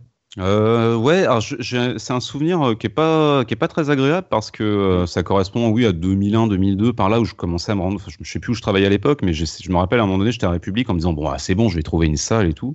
Effectivement il y avait une salle mais c'était ça c'était deux euros le crédit euh, c'est enfin c'est galère. Moi je j'étais là pour tester The King of Fighter 2001 parce qu'en fait 2002 était sorti mais il était squatté sans arrêt. Il y avait un gros comme plein d'abeilles, tu vois, autour d'une mhm. d'une borne, c'était comme ça. Donc, je... puis à deux euros le crédit, je fais ah non, c'est pas possible. Et puis, bah, suivi euh, pas très longtemps après la PS2 et toutes les compiles Capcom et SNK. Donc moi, d'un seul coup, pouvais jouer à ces jeux-là tranquillos pour pas cher. Je commençais à me dire, ok, ça me semble plus jouable. Et puis j'ai un peu, enfin, je suis extrêmement triste euh, d'avoir vu tout ça s'effondrer euh, plus ou moins parce que l'arcade n'est pas mort. Mais euh, mais oui, j'étais triste d'autant plus que je l'ai pas vraiment senti venir parce que 2001, enfin, pour ceux qui se souviennent, 2001 c'est une année hallucinante. Enfin, même les deux années qu'on précédait en termes de jeux de baston, de shoot 'em up et tout, il y a des trucs incroyables et tu te dis, mais là on a Street Fighter 3 First Strike, on a Capcom versus SNK2, on a même Mark of the Wolves etc. Ça peut que continuer. Il y a Guilty Gear qui prend son envol et tout. Et non, enfin, voilà, il y a plus que quelques licences comme ça qui vont continuer à, survivre. Et puis c'est tout. Et c'est vrai que tu allais dans, à la tête dans les nuages, tu te disais, bon, on va voir le nouveau coffre parce qu'on savait qu'il n'y avait pas à voir grand chose de plus. Quoi. Ah et euh, Rappelle-toi de la, de la borne euh, Crazy Taxi aussi. Euh, moi, je sais qu'au la, au déclin de ma salle d'arcade, tu voyais de moins en moins de bornes. C'était de plus en plus clairsemé dans la salle. Ça prenait mais il y avait, voilà, mais il y avait Crazy Taxi, alors qu'on l'avait sur Dreamcast, mais c'était pas ah, pareil de la d'y jouer d'y jouer à la salle. mais tu sentais que euh, ça devenait de plus en plus rare d'avoir de nouvelles bornes.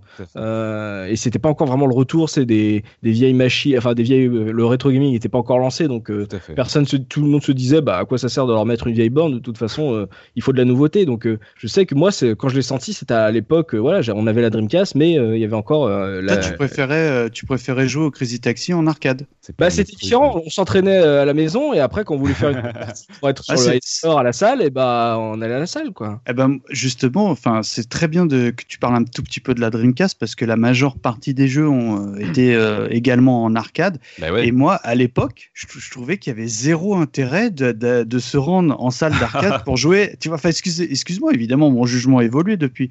Mais je trouvais que, par exemple, un jeu qu'on a déjà évoqué en émission, Virtua Tennis, tu vois, 1 et 2, et ben, je, trouvais que, enfin, je me, je me régalais plus à y jouer en mode euh, avec le copain sur le canapé, en mode euh, jeu de d'arcade, mais à la maison, que de- d'aller mettre ma piécette euh, en salle, en salle. Tu Mais vois. les bornes étaient belles, hein, celles de Virtua Tennis. C'était ah oui, super oui, oui. spacieuse, c'était belle. Oui, Oui, oui, bah, mais euh, c'est c'est- c'est peut-être ça aussi quelque part. Enfin, euh, TKO, tu vas peut-être nous confirmer, mais c'est peut-être ça le fait que le, le rapprochement, le graphique étant étant vraiment, enfin le, la différence graphique étant vraiment moindre, du fait, bah les gens peut-être ne Le grand public s'est désintéressé, ouais. Ouais, moi En- le premier. En fait, hein. en fait je pense qu'il y a, il y a deux visions de la chose. Il y a ceux qui recherchaient le wow effect, donc euh, l'innovation machine, etc., qui peuvent effectivement euh, faire partie d'une population qui a déserté les salles, puisqu'effectivement, les consoles ont commencé à être de plus en plus puissantes. Donc, au niveau des portages, etc., ben, tu avais, entre guillemets, parce que c'est un grand mot, l'arcade à la maison.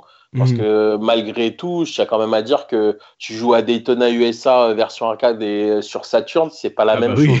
Voilà. évidemment, Et évidemment. voilà, donc euh, il y a quand même le meuble. par- je parle par exemple, tu pouvais avoir des conversions, mais si tu veux jouer à la version en dédié, l'arcade, ça restait quand même euh, là. Donc euh, Clairement. malgré, malgré tout, effectivement, il y a des gens qui, euh, sur console, euh, pouvaient retrouver les sensations, etc. Donc ont déserté.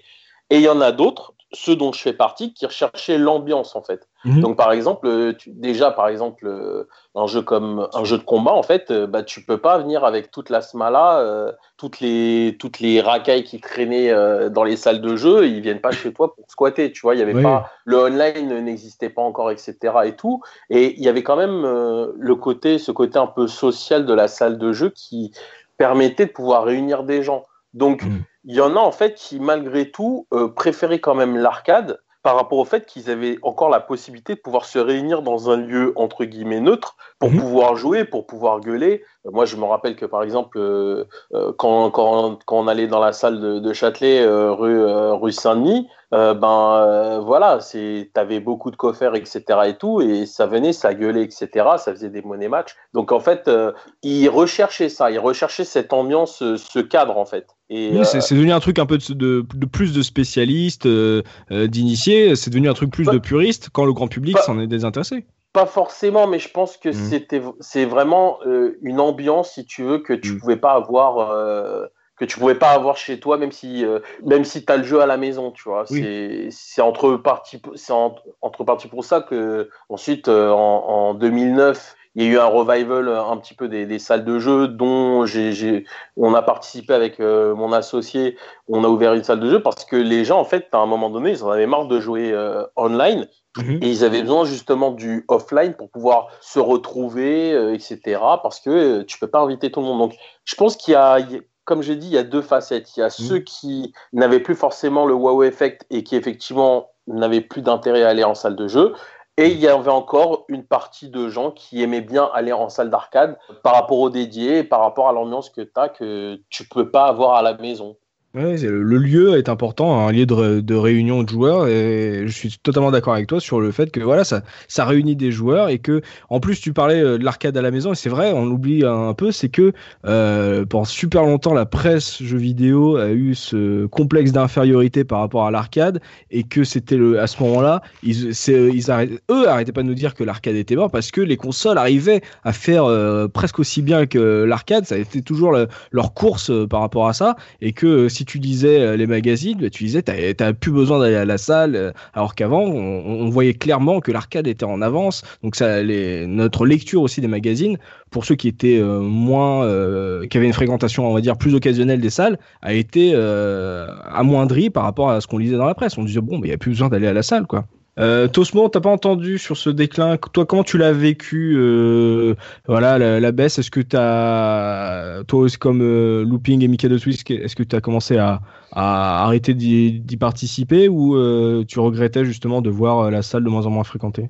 Non, c'est un peu euh, type les copains Mikado et Looping, parce que en fait, moi le truc c'est que je pense qu'il y a eu un gros changement de génération aussi en fait, parce que moi je suis un joueur plus vieux et à partir de 96, je me suis installé avec ma femme. Et il y avait déjà la PlayStation qui pointait le bout de son nez, etc. Et elle me disait déjà, mais qu'est-ce que tu vas mettre des pièces, tu vois, là-dedans. Donc euh, et puis c'est pareil, c'est la vie, la vie faisant, euh, bah tu vas moins, tu, tu montes moins sur Paris, tu, tu, tu vas pas, euh, tu, tu vas pas dans les salles d'arcade quand tu y vas. Euh, donc bah moi je, je l'ai pas senti petit à petit. Moi, ce qui m'a fait vraiment très très bizarre, c'est une fois quand je me suis pointé au Portugal avec mon cousin, je fais vas-y, on va jouer, euh, tu sais, à ma salle d'arcade préférée, vous, vous, le- vous le savez là-bas. Et euh, là, il m'a dit non, elle est fermée. Ah, Et là, j'ai fait euh, quoi? Et euh, il me fait bah ouais euh, plus personne n'y va etc et je pense que c'est un gros changement de génération. Et aussi il y a le, le, changement de je pense de, de, type de jeu parce qu'avec les nouvelles consoles on, on t'a sorti tout un tas de jeux que tu ne pouvais plus avoir euh, en arcade. Et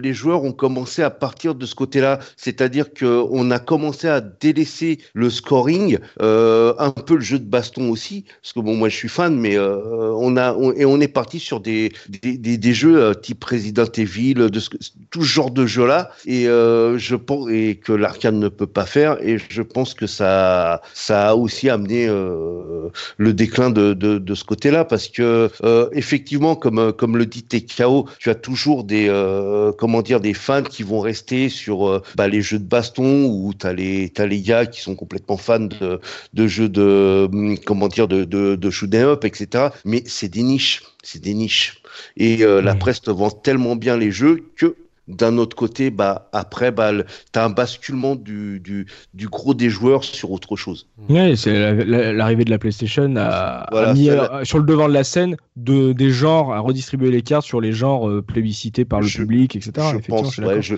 je, Mais- je pense. De toute façon, c'est pour ça qu'on parle de déclin, c'est que l'arcade, les, les salles d'arcade ne sont pas mortes. Il y a des, voilà, on va dire l'attractivité a décliné. Il y a des salles qui ont été obligées de fermer, etc.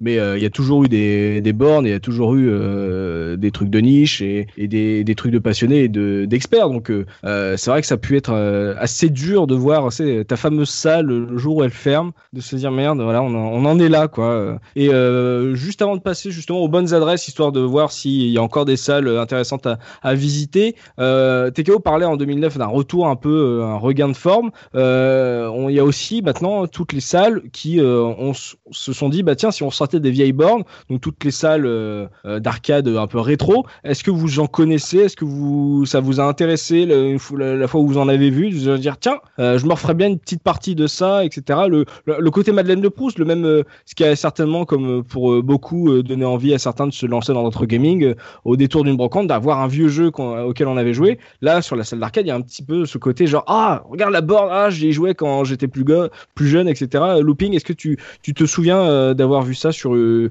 dire un peu plus récemment sur une salle un peu rétro? Bah, la seule fois, à vrai dire, où j'ai été, c'est avec euh, Mikado, c'est à Game Spirit à Lyon. Tu te rappelles Ouais. ou pas euh, Eh, mais t'en as pas marre de, de Ah, mais voler non, mais mes souvenirs Bah non, mais c'est avec toi que avec toi que la En dernière fait, fois. tu vis le plus récemment dans la, salle d'arcade de laquelle j'ai été, Ah, c'est est avec bien, toi.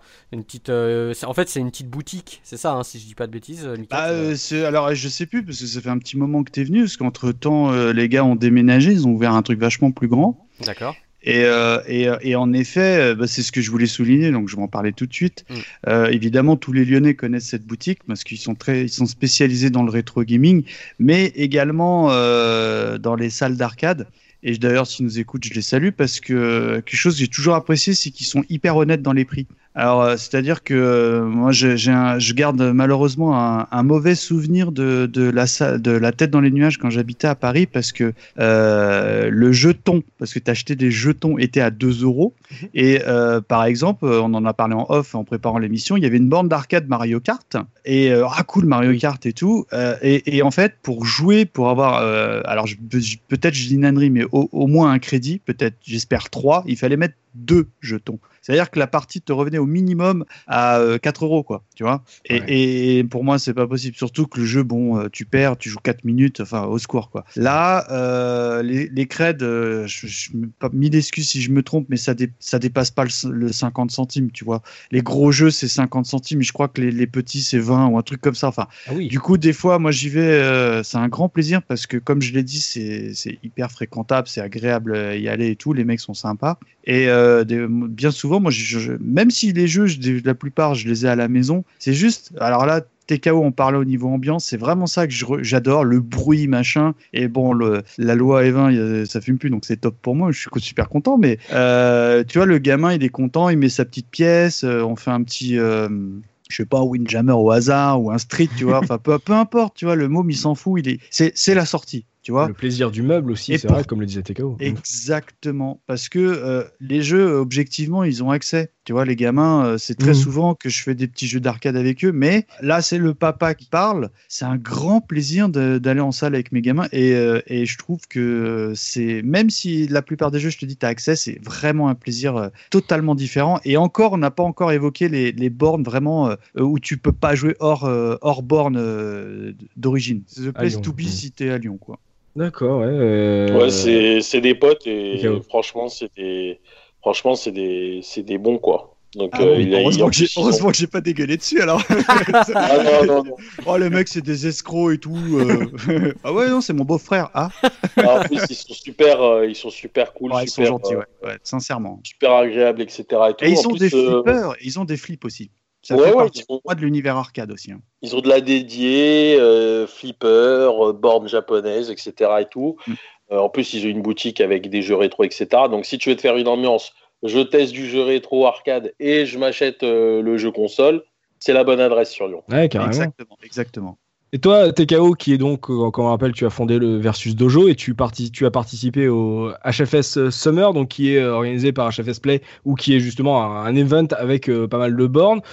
comment toi, tu l'as vécu un peu ce, retour en forme de la salle d'arcade avec les bornes? Est-ce que tu avais senti de l'engouement auprès du public? Comment tu l'avais vécu, toi, de l'intérieur? Bah, moi, en fait, à la base, quand. Bon, je me suis déjà souvent exprimé sur la chose, mais à la base, euh, c'était plus un trip, en fait, euh, qu'on voulait faire avec, euh, avec mon associé, Samy, que je salue au passage s'il si, mmh. écoute ce pote. Mais oui, l'idée, en fait, c'était de se dire que bah, j'avais eu la chance, quand j'étais jeune, de pouvoir connaître cette ambiance-là. Et en fait, on voulait refaire revivre un petit peu ce côté un petit peu underground pour les pour la, nouvelle génération, mhm. euh, mais euh, surtout aussi faire redécouvrir les, les jeux qu'on avait kiffé quand on était plus jeune, parce que voilà, ensuite euh, peut-être qu'il y a le syndrome vieux con, mais c'est clair que voilà, on n'est pas forcément, on se retrouve pas forcément dans les, les, jeux de nouvelle génération, quoi. Donc, je suis très d'accord. Hein. Voilà, donc par exemple, surtout au niveau jeu de combat bah, y a eu un gros vide avant euh, que Street 4 euh, revienne. Mais il faut voir que quand même toutes les bases du jeu de combat ont été posées des années avant et que euh, il y avait plein de super bons jeux qui existaient en version rétro. Par exemple, Mark of the Wolf, 3-3, CVS 2, Street 0 3, Street 0 2. Euh, Vampire, euh, mm. Guilty, enfin voilà, il y avait, il y avait déjà une multitude de super bons jeux en fait, qui malheureusement sont passés à côté de leur public, euh, à côté du grand public, parce qu'ils ont trouvé leur propre public, mais le grand public est passé à côté puisque on était encore un petit peu fin des années 90, début 2000, on est encore dans une ère où l'information était cloisonnée, euh, donc euh, Internet, ça se démocratisait à peine. Donc tu voulais comprendre le jeu, bah fallait que tu ailles en arcade, fallait que tu mettes des sous. Bah comme je l'ai dit, euh, mm. j'ai dû dépenser quand même une petite fortune pour maîtriser en arcade. Donc c'était pas forcément à la portée de, de, toutes les bourses. Et je pense aussi que et, et, ça, c'est peut-être l'un des points de ceux qu'on n'a peut-être pas décrit vis-à-vis un peu aussi du déclin de l'arcade, parce qu'on a parlé du wow effect et, et de ceux qui restaient, etc. Mais c'était aussi ceux qui recherchaient pas le wow effect, mais qui étaient dans un côté financier, dans un côté du genre, euh, bah c'est moins cher d'acheter euh, euh, la version, la, la, le, comment dire, la conversion console et pouvoir euh, jouer gratuitement chez toi sans avoir à rajouter des pièces. Il y avait aussi Bien des sûr. gens qui, euh, qui ont abandonné un peu l'arcade, euh, pas parce qu'ils trouvaient que c'était mieux de- de- d'avoir la version console, mais parce que c'était euh, c'était plus rentable pour eux. Donc, euh. En plus, voilà, il y, a, il y a quand même des jeux qui étaient quand même relativement techniques. Donc, tout le monde n'a pas pu s'investir comme, euh, comme, il, comme, euh, comme il a pu, en fait. Et il y a des chefs-d'œuvre, en fait, qui n'ont pas eu, entre guillemets, le, le projecteur qui méritait, Mm. etc. Donc, nous, on a voulu, à travers euh, cette démarche avec mon associé, euh, remettre ces jeux-là en avant. euh, en organisant des, des, des tournois, des rankings, etc. et tout, pour refaire revivre ces, ces jeux à, à l'ancienne. Mm. Donc c'est un petit peu comme ça qu'on a, qu'on a créé euh, la salle de jeu. Et c'est un petit peu aussi dans cette idée-là que, que- qu'arrive euh, euh, ma petite famille du, du HFS Play, par rapport au Mm. fait que justement, eux aussi, c'est des anciens de l'arcade. Ils, ils- ils kiffent justement le côté rétro, etc. et tout. Et ils, voulaient remettre à l'honneur aussi bien le software par rapport à des jeux qui ont marqué entre guillemets notre enfance, mais aussi au niveau du hardware parce que c'est vraiment des mecs qui sont beaucoup aussi portés sur le hardware, sur euh, sur les machines. euh. Il y a un côté un peu bikers que j'aime Oui. dans, dans HFS. C'est vraiment le côté euh, ouais regarde ma blast, je l'ai je l'ai boosté, nanana, j'ai mis des nouveaux parleurs, j'ai mis une nouvelle connectique Jama, nanana, regarde comment j'ai capturé le signal. Ça, c'est euh, petite dédicace à mon pote Firewall qui est, qui est un boss à ce niveau-là. C'est, voilà, c'est, ça veut dire qu'il y a aussi le, le côté matériel, en fait, si tu veux, le, Bien sûr. le- c'est ça, en fait, tu vois, qui. Donc euh, voilà, c'est tous ces collectifs-là. euh, Et, tu, et moi j'ai une question du coup, quand tu avais, quand avais lancé le, le Versus Dojo, euh, euh, t'a- t'avais senti qu'il y avait un engouement justement pour le retour d'arcade, euh, enfin sur le rétro arcade comme ça ou Pour vous dire la vérité, pour vous dire la vérité, non. La, la vraie vérité, en fait, c'est que, euh, bah, en plus, c'est vrai, puisque le Versus Dojo a été lancé le 1er février euh, 2009, euh, officiellement, en fait. Euh, donc, euh, à ce moment-là, Street, Street Fighter 4 venait à peine de sortir en console. Toi- Il n'y avait pas encore eu d'engouement, etc. Et tout. Donc, nous, en fait, quand on a ouvert la salle, il n'y avait pas encore tout le phénomène d'e-sport qu'on connaît euh, maintenant, etc. Donc euh, nous, ça a été vraiment du gambling avec mon, associé. Mhm. Nous, on l'a plus, on l'a vraiment fait par passion parce que quand on était jeune, on s'était toujours dit que on squattait en salle d'arcade et on s'était toujours dit un jour, bah, on aimerait On aura la nôtre. Bon, voilà, on aimerait bien faire notre, notre délire, etc. Et on l'a surtout fait aussi parce que on voulait faire perdurer euh, notre jeu du cœur qui était 3.3 en fait. Mhm. Et le problème, c'est que il n'y avait pas d'autre solution en fait. Parce que les, la, la communauté commençait un petit peu à s'étioler, tout le monde se posait des questions vis-à-vis de l'arrivée de Street 4 et vis-à-vis du fait s'il fallait abandonner les anciens jeux pour se mettre sur le nouveau jeu, etc. Et là où je suis vraiment, vraiment très, très, très content, c'est que on n'a pas lâché l'affaire avec mon associé. On a fait la salle de, on a fait le versus dojo. On a mis les jeux du cœur qui nous faisaient plaisir et qui faisaient plaisir aux mecs, euh, aux, aux vrais, aux puristes, etc. Donc on a mis du 3-3, du KOF, du Guilty, du Ken, euh, du Blaze Blue, du, toutes les nouveautés arcade qui sont arrivées euh, Ouais. d'ici et tout. Et en fait, ben, en permettant d'avoir justement une salle de jeu, et, je reviens un peu sur le côté social de la salle d'arcade, ça a permis de recréer du lien, de recréer entre guillemets un centre qui a permis en fait à des joueurs de pouvoir venir, de pouvoir s'entraîner, de, de se rencontrer, de pouvoir discuter, etc. et tout. Et on a pu, de fil en aiguille, continuer à organiser des événements sur ces jeux-là, donc à maintenir un niveau, parce que c'est aussi ça aussi, faire vivre euh, des jeux et vivre euh, tout, tout, tout, tout ce système-là, en fait, c'est un, un grand cycle en fait qui se maintient.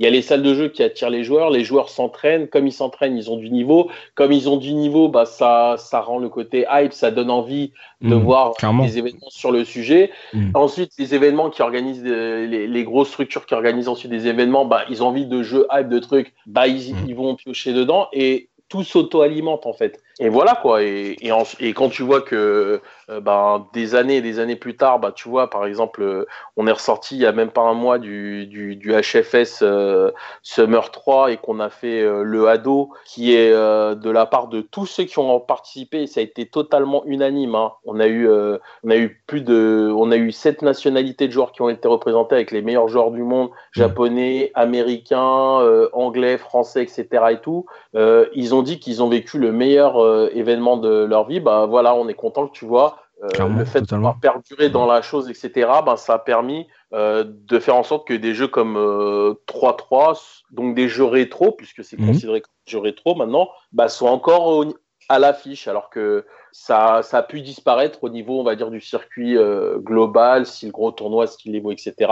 Mais voilà, le principal, c'est qu'il y a encore des anciens qui veulent faire perdurer cet esprit de l'arcade, des machines, etc., à travers des événements, quoi. Quand tu, vois, euh, quand tu vois l'engouement euh, autour du Stunfest, euh, tu vois le public qu'il y a, qui est constitué de, de jeunes, de, de, gens de très grand public, qui sont, ils sont à fond dedans et c'est, c'est, là que tu vois que les vieilles bornes Enfin, c'est pas parce qu'elles sont vieilles qu'elles n'attirent pas et que quand tu vois le niveau euh, des joueurs qui, qui poncent les jeux depuis euh, une dizaine d'années euh, régulièrement, ça attire le public, c'est spectaculaire et c'est vrai que je suis d'accord avec toi.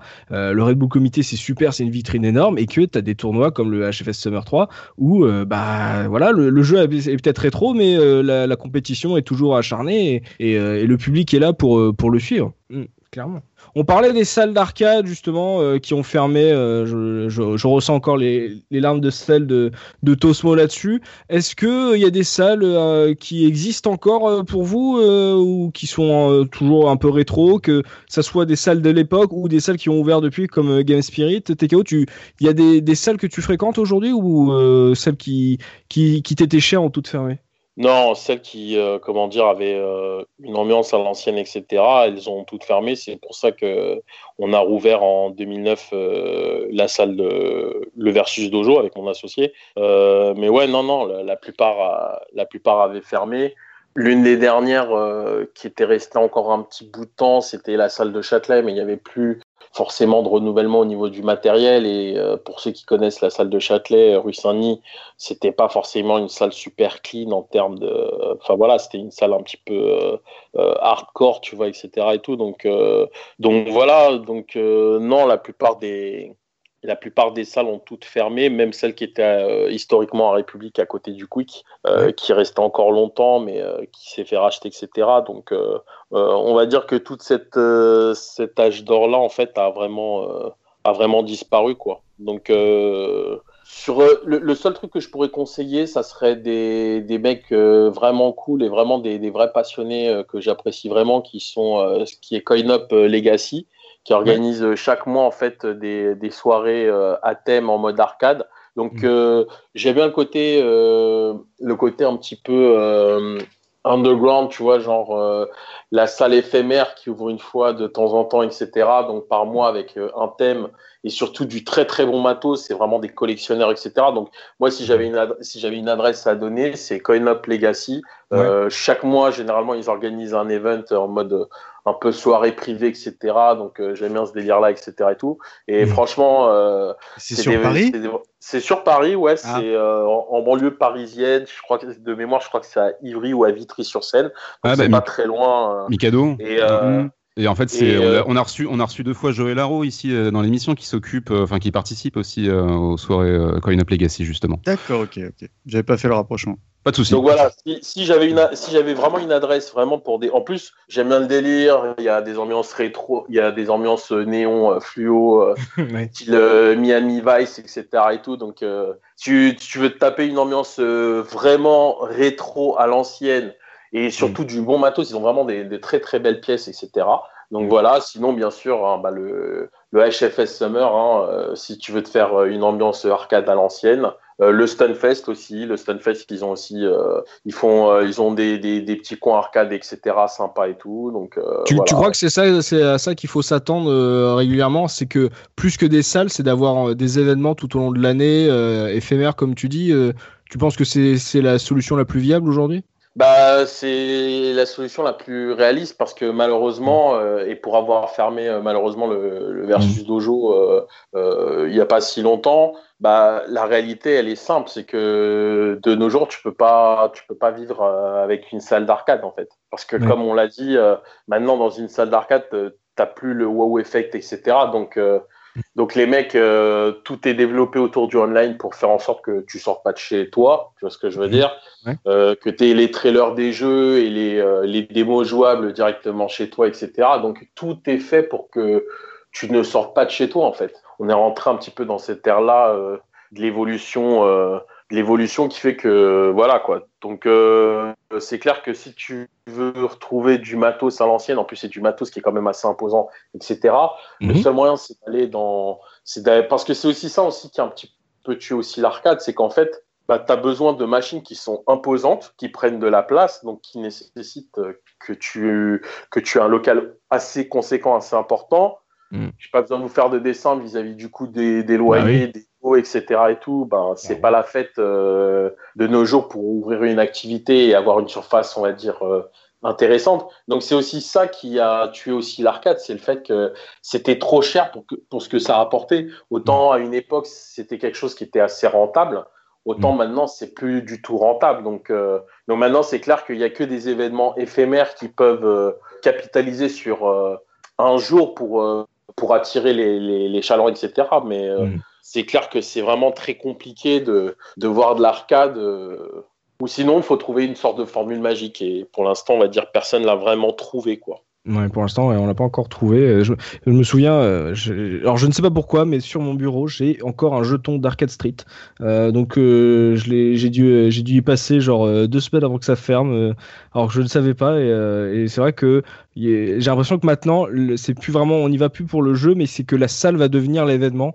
Et euh, et, euh, et la, on va dire la compétition qui est organisée à l'intérieur de cet événement va attirer le public. Et j'espère qu'un jour, il y aura, on va trouver un moyen pour que euh, il y ait euh, comme euh, peut-être à les musées du jeu vidéo, il y aura le, on va dire le salon de l'arcade ou un truc comme ça, parce que c'est vrai que c'est, ça demande beaucoup de place, beaucoup de, de soins, beaucoup de, d'entretien, et, euh, et c'est quand tu vois l'engouement dans les événements comme le Stunfest que le grand public a pour ses bornes, ah bah tu vois que ça attire toujours, le meuble attire toujours les gens quoi.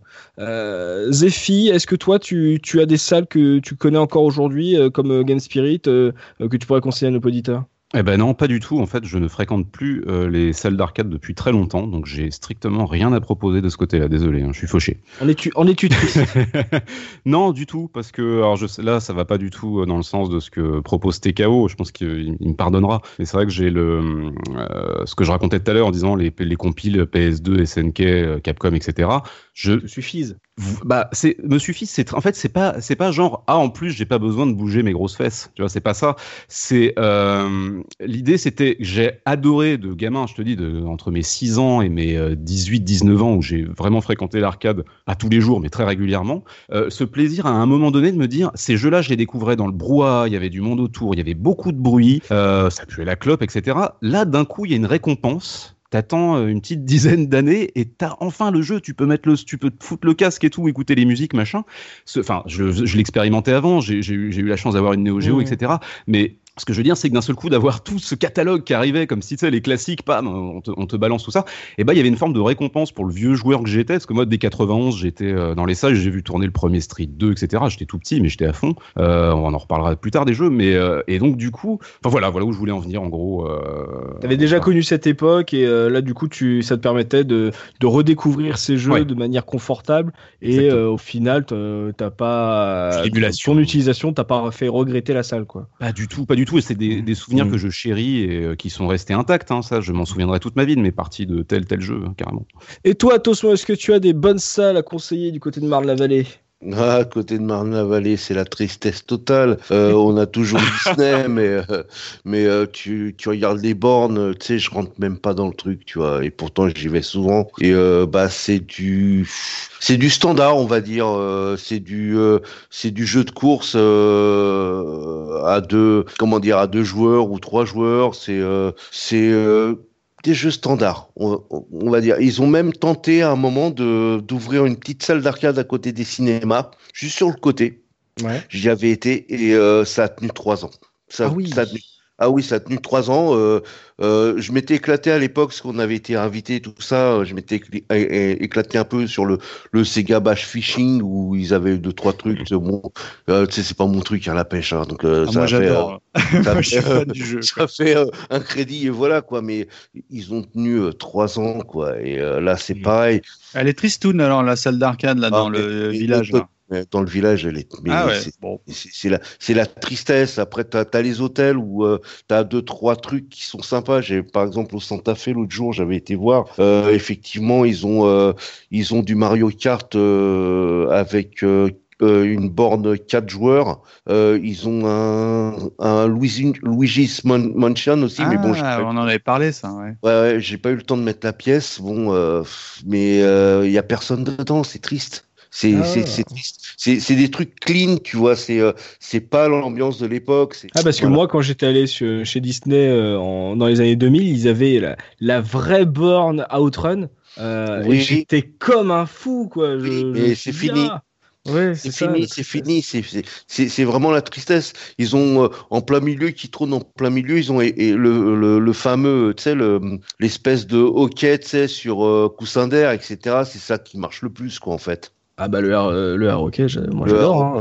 c'est hein. c'est- génial, quoi. Mais bon, voilà, quoi. Moi j'ai un Mm. souvenir, euh, Ah, bon, on en avait- de, de- quand j'allais à Disney, évidemment, euh, enfin vraiment quand ça avait, euh, il y a bien 20 ans, hein, euh, la salle d'arcade de Disney, elle avait bonne presse, qu'il y avait des super jeux quoi. Et je, je me souviens, il y avait des grosses bornes tu sais, où- auxquelles tu pouvais vraiment pas jouer ailleurs que dans ce contexte-là. Je- Par exemple, je sais plus, il y avait un jeu de ski où euh, carrément tu te mettais les, les pieds dans, dans des, des, des skis, puis tu devais slalomer et tout. Ça, enfin, j'imagine, c'est- il y a plus tout ça alors à Disney quoi. Non, il y a non, que y a des plus- trucs standards quoi. C'est que du, c'est que du standard. En fait, ça a été complètement délaissé. À l'époque, il y avait, euh, il me semble, hein, c'est parce que je, je connais un peu Disney, hein, donc euh, euh, à l'époque, euh, il y avait un mec qui était en charge de ça. Il y a très longtemps, à l'ouverture. Ouais. Il Ah y avait ouais. un gars, euh, je pense que c'était un connaisseur, il était en charge de ça.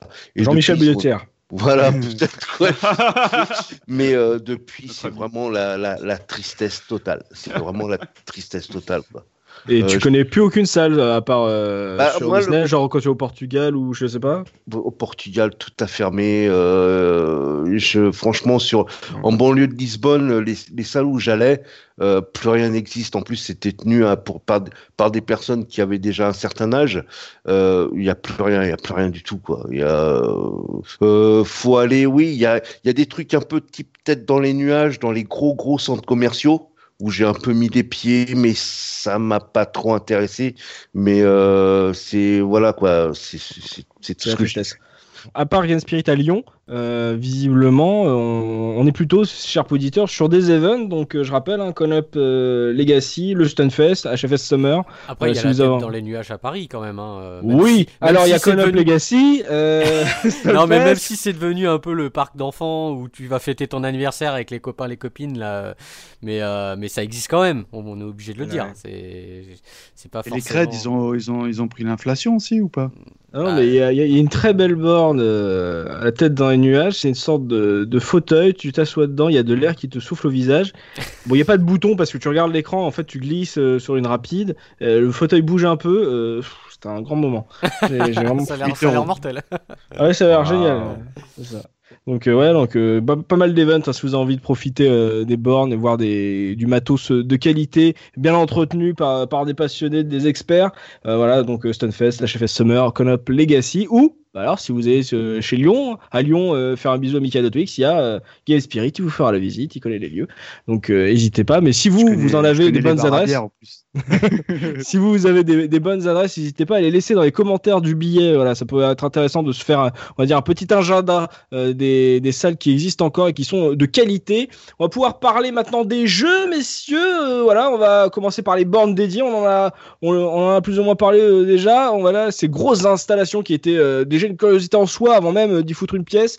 Donc, quelles sont les, bornes dédiées qui vous restent en mémoire euh, aujourd'hui là, les trucs qui faisaient sensation euh, à l'époque et vous avez même le droit d'inclure là-dedans tout ce qui a été expérience réalité virtuelle de l'époque. Mika de Twix, quelle, quelle borne voilà, attire, fait, ding ding dans ton souvenir? Bah, moi, c'est plutôt des, des, genres de jeux moi qui m'ont marqué parce que évidemment, de, quand Looping m'avait refait notre fameuse Casbox, c'est un grand Mhm. plaisir que je partage parce que je fais découvrir les jeux que j'ai tant affectionnés euh, en arcade. Euh, et ça fait parfaitement le job, notamment pour tout ce qui est beat'em all, un genre que j'affectionne tout particulièrement arcade. Mais là, dans, le- dans le cadre de cette émission, on parlait vraiment des bornes où l'expérience autre que borne d'arcade est, est, toute, euh, est, est tronquée. Ben, moi, il y a deux genres de jeux que j'aimais bien. C'était les jeux de bagnole et les jeux à gun, tu sais, genre euh, où tu avais un gros pistolet et tout, fallait tirer Ouais. sur l'écran. Voilà, parce que c'est des genres que tu retrouves peu ou pas bien, euh, je trouve, en émulation et, et d'où et surtout euh, question ambiance, tu vois. Et c'est Mhm. encore plus marqué dans les jeux de bagnole parce que, rappelez-vous, on avait fait un podcast sur euh, Outrun. Outrun, j'allais dire sur Outrun 2, sur la saga Outrun et notamment euh, Outrun 2 que j'affectionne tant. D'ailleurs, euh, la borne linkée est disponible euh, chez Game Spirit, en tout cas la dernière fois que j'y suis allé. Ah. Et là, c'est formidable parce que tu, tu enfin voilà, t'as as les sensations, t'as le confort, t'as la musique, t'as le bruit, tout ce qu'on a décrit de, finalement depuis le début euh, de cette émission. Le jeu, pour te donner un ordre d'idée, bah, moi, évidemment, je, je l'avais bien évoqué en émission. Je l'ai moi en en, en, en- en- En sur. Xbox et tout. Euh, J'avais même acheté un volant exprès pour y jouer. C'est c'est sympa, tu vois, mais c'est pas le même délire. T'as pas les Mm. vitesses, t'as rien et tout. Et donc, le deuxième genre que j'affectionne, alors en- vraiment tout autant, c'est les jeux de, de, de gun, tu vois, où, euh, où vraiment la borne, elle est pensée, conçue que pour ce genre de jeu. Alors, il y a des très vieux, ça a commencé très vieux parce que tu avais notamment, par exemple, la borne Opération Wolf, les trucs comme ça, jusqu'aux aux, aux bornes avec un énorme rétroprojecteur, bah, où tu, tu devais dégainer, recharger ton arme et tout. Mhm. Et ça, c'est des sensations. Pourtant, j'avais acheté hein, le, le matériel sur PS2, tout ça, euh, pour jouer à ce type de jeu. Et c'est des sensations euh, que je ne retrouve, que je n'ai jamais retrouvées euh, aussi plaisantes dans le cas de, de, on va dire, à la maison, hors, hors euh, contexte euh, arcade. Ah bah tu m'étonnes, c'est- le, le meuble est un plaisir, euh, est Voilà. une partie du gameplay quoi. Et Tu parles puis- de- et- des bagnoles, est-ce que tu te, est-ce que tu te souviens euh, Alors je sais pas s'il avait un nom ce jeu, c'est le, le simulateur de R5. Eh ben, on en a parlé avec Tosmo. Euh, Ah. je, lui avais, je lui avais demandé de me trouver parce que. Je, je sais plus, je sais Ah, plus. je suis désolé. Le nom, parce je, suis- que- je suis désolé. Oh, Est-ce que je- tu, tu me connais? J'ai dit, ah, Tosmo, une fois, j'avais joué à un super jeu de rallye, euh, bah, TKO, peut-être tu le connais, avec une Super 5 ou une Renault 5. Non, non, c'était une à Renault main, 5. non? Il n'y a pas un frein Ouais, à main exactement. Et main, là, à et fait. ben, déjà, euh, quelque chose. C'est pas, mais- c'est pas GTI quelque chose? Oui, c'est Si. ça. C'est Ah. GTI, je sais pas quoi. Et Ah, euh, c'est très pas- très pas- mal émulé en plus. hein. C'est Et ben voilà, c'est ce que, ce que j'allais souligner. Par exemple, c'est un jeu que tu peux pas faire en dehors de cette borne. Je n'y ai jamais rejoué de ma vie, ne serait-ce qu'en émulation, parce que l'émulation ne, ne marche pas. Mm. Et, et- et en plus, le jeu était bien. Bon, ça se trouve, j'y rejouerai aujourd'hui. Très honnêtement, il serait peut-être daté. Mais c'est vraiment un genre que j'affectionne tout particulièrement parce que on va, on va peut-être le développer, mais tu as, la borne, euh, je, je suis désolé, j'ai pas les termes techniques, mais as la, en bagnole, tu as les bornes dites euh, debout. Euh, c'est là où vraiment tu joues debout, tu as le volant, le pédale et, les pédales et tout. Moi, personnellement, j'ai j'ai horreur de cette expérience, mais tu as les, les cabines, tu vois, Mhm. et, où, euh, où tu as, je sais pas, et qui est plus ou moins habillé en fonction des jeux. Et là, et là tu es dedans, quoi, tu es à fond. Quoi. Enfin, moi, personnellement, c'est un plaisir euh, que je ne boude jamais quand, quand, je me, quand vraiment je me déplace pour faire euh, à Game Spirit, pour me parler que, pour aller vraiment en arcade. Bon, je mets une petite pièce pour faire un windjammer avec mon gamin, mais euh, là où vraiment on s'éclate avec le, le môme ou même moi tout seul, c'est dès qu'on se fait un jeu de voiture ou un jeu de gun, sincèrement. Euh, comme on en parlait, Daytona USA, quand tu es sur la borne dédiée, euh, quand il y a les quatre alignés, c'est Ah, plus, tellement euh, différent de la version plus, euh, quoi. Ah, mais complètement, parce qu'en plus, euh, je crois qu'il y a un système. de- Bon, évidemment, toutes les bornes sont linkées. Et tu as, de mémoire, je, je vous me corrigerez, les- mais là, c'est les souvenirs qui parlent. Tu avais une caméra. Et cette caméra, elle bloquait sur le mec qui était en tête à chaque fois. Et tu avais une petite télé qui, qui, où, qui filmait le, le gars qui était, en train de, qui était en tête. Mais, euh, mais le, le vrai mec. Enfin, un truc, un Ah. truc dans cette idée. Bon, c'était pas, c'était pas euh, indispensable, mais ça, ça ajoute énormément en revanche à tout ce qui est ambiance, tu vois. Ah bah, clairement, clairement. Euh, toi, Looping, euh, de quelle borne dédiée tu te souviens, celle euh, voilà, qui, qui attirait ton œil dès que tu rentres en salle? Alors moi je vais vous parler déjà d'une borne qui m'a marqué. Euh, c'est la borne de Ferrari F355 Challenge Ah. version Deluxe. Donc euh, c'est une cabine complète en fait euh, où tu rentrais à l'intérieur, tu avais trois écrans devant Mm. toi. Euh, et c'était vraiment une, une réplique de Ferrari. Tu avais un levier de vitesse en H. Vous savez, c'est ça fait comme une grille en fait, euh, comme une grille, Ouais. un levier. de- C'est très compliqué à, à, à manœuvrer. Donc tu avais embrayage et tout, la totale. Je me rappelle plus où j'y ai où j'y ai joué, mais enfin je me souviens très bien avoir joué. Et euh, par contre le jeu ultra difficile. Alors c'est un, si je dis pas de bêtises, c'est un jeu qu'on a retrouvé sur Dreamcast aussi, euh, parce que c'était euh, dans la borne, euh, c'est des, c'est des cartes Naomi. Et, mais bon, par contre, c'était Il tellement me dit rien ce difficile. jeu-là. Bah, euh, le problème, c'est qu'en fait, c'est tellement exigeant que j'arrêtais pas de mettre la voiture en travers, quoi. C'était vraiment. euh, la la Oui, pièce, elle est partie en, en un rien de temps. Et euh, par contre, euh, en, là, en faisant des petites recherches sur la borne, mo- moi, c'était pas le cas, ça fonctionnait pas. Mais j'ai vu qu'il y avait même une imprimante sur, le, sur la borne qui te sortait tes résultats et tout, quoi. Waouh, Ah, la classe. C'est Ouais. bon ça. Ouais, c'était bon, ouais. Mais euh, vraiment. Petit gadget euh, sympa. ça, elle m'a vraiment marqué, elle est vraiment très très belle. Et une Le jeu est pas borne- terrible, non? Parce que Bah si, il est très bien, mais il Bah, est très si c'est celui dont je, il me parle euh, d'une version Dreamcast, si c'est celui dont je pense, c'est un très bon jeu. Ouais, ouais, Il est non, si, exigeant. voilà. C'est une simulation de conduite, quoi. C'est.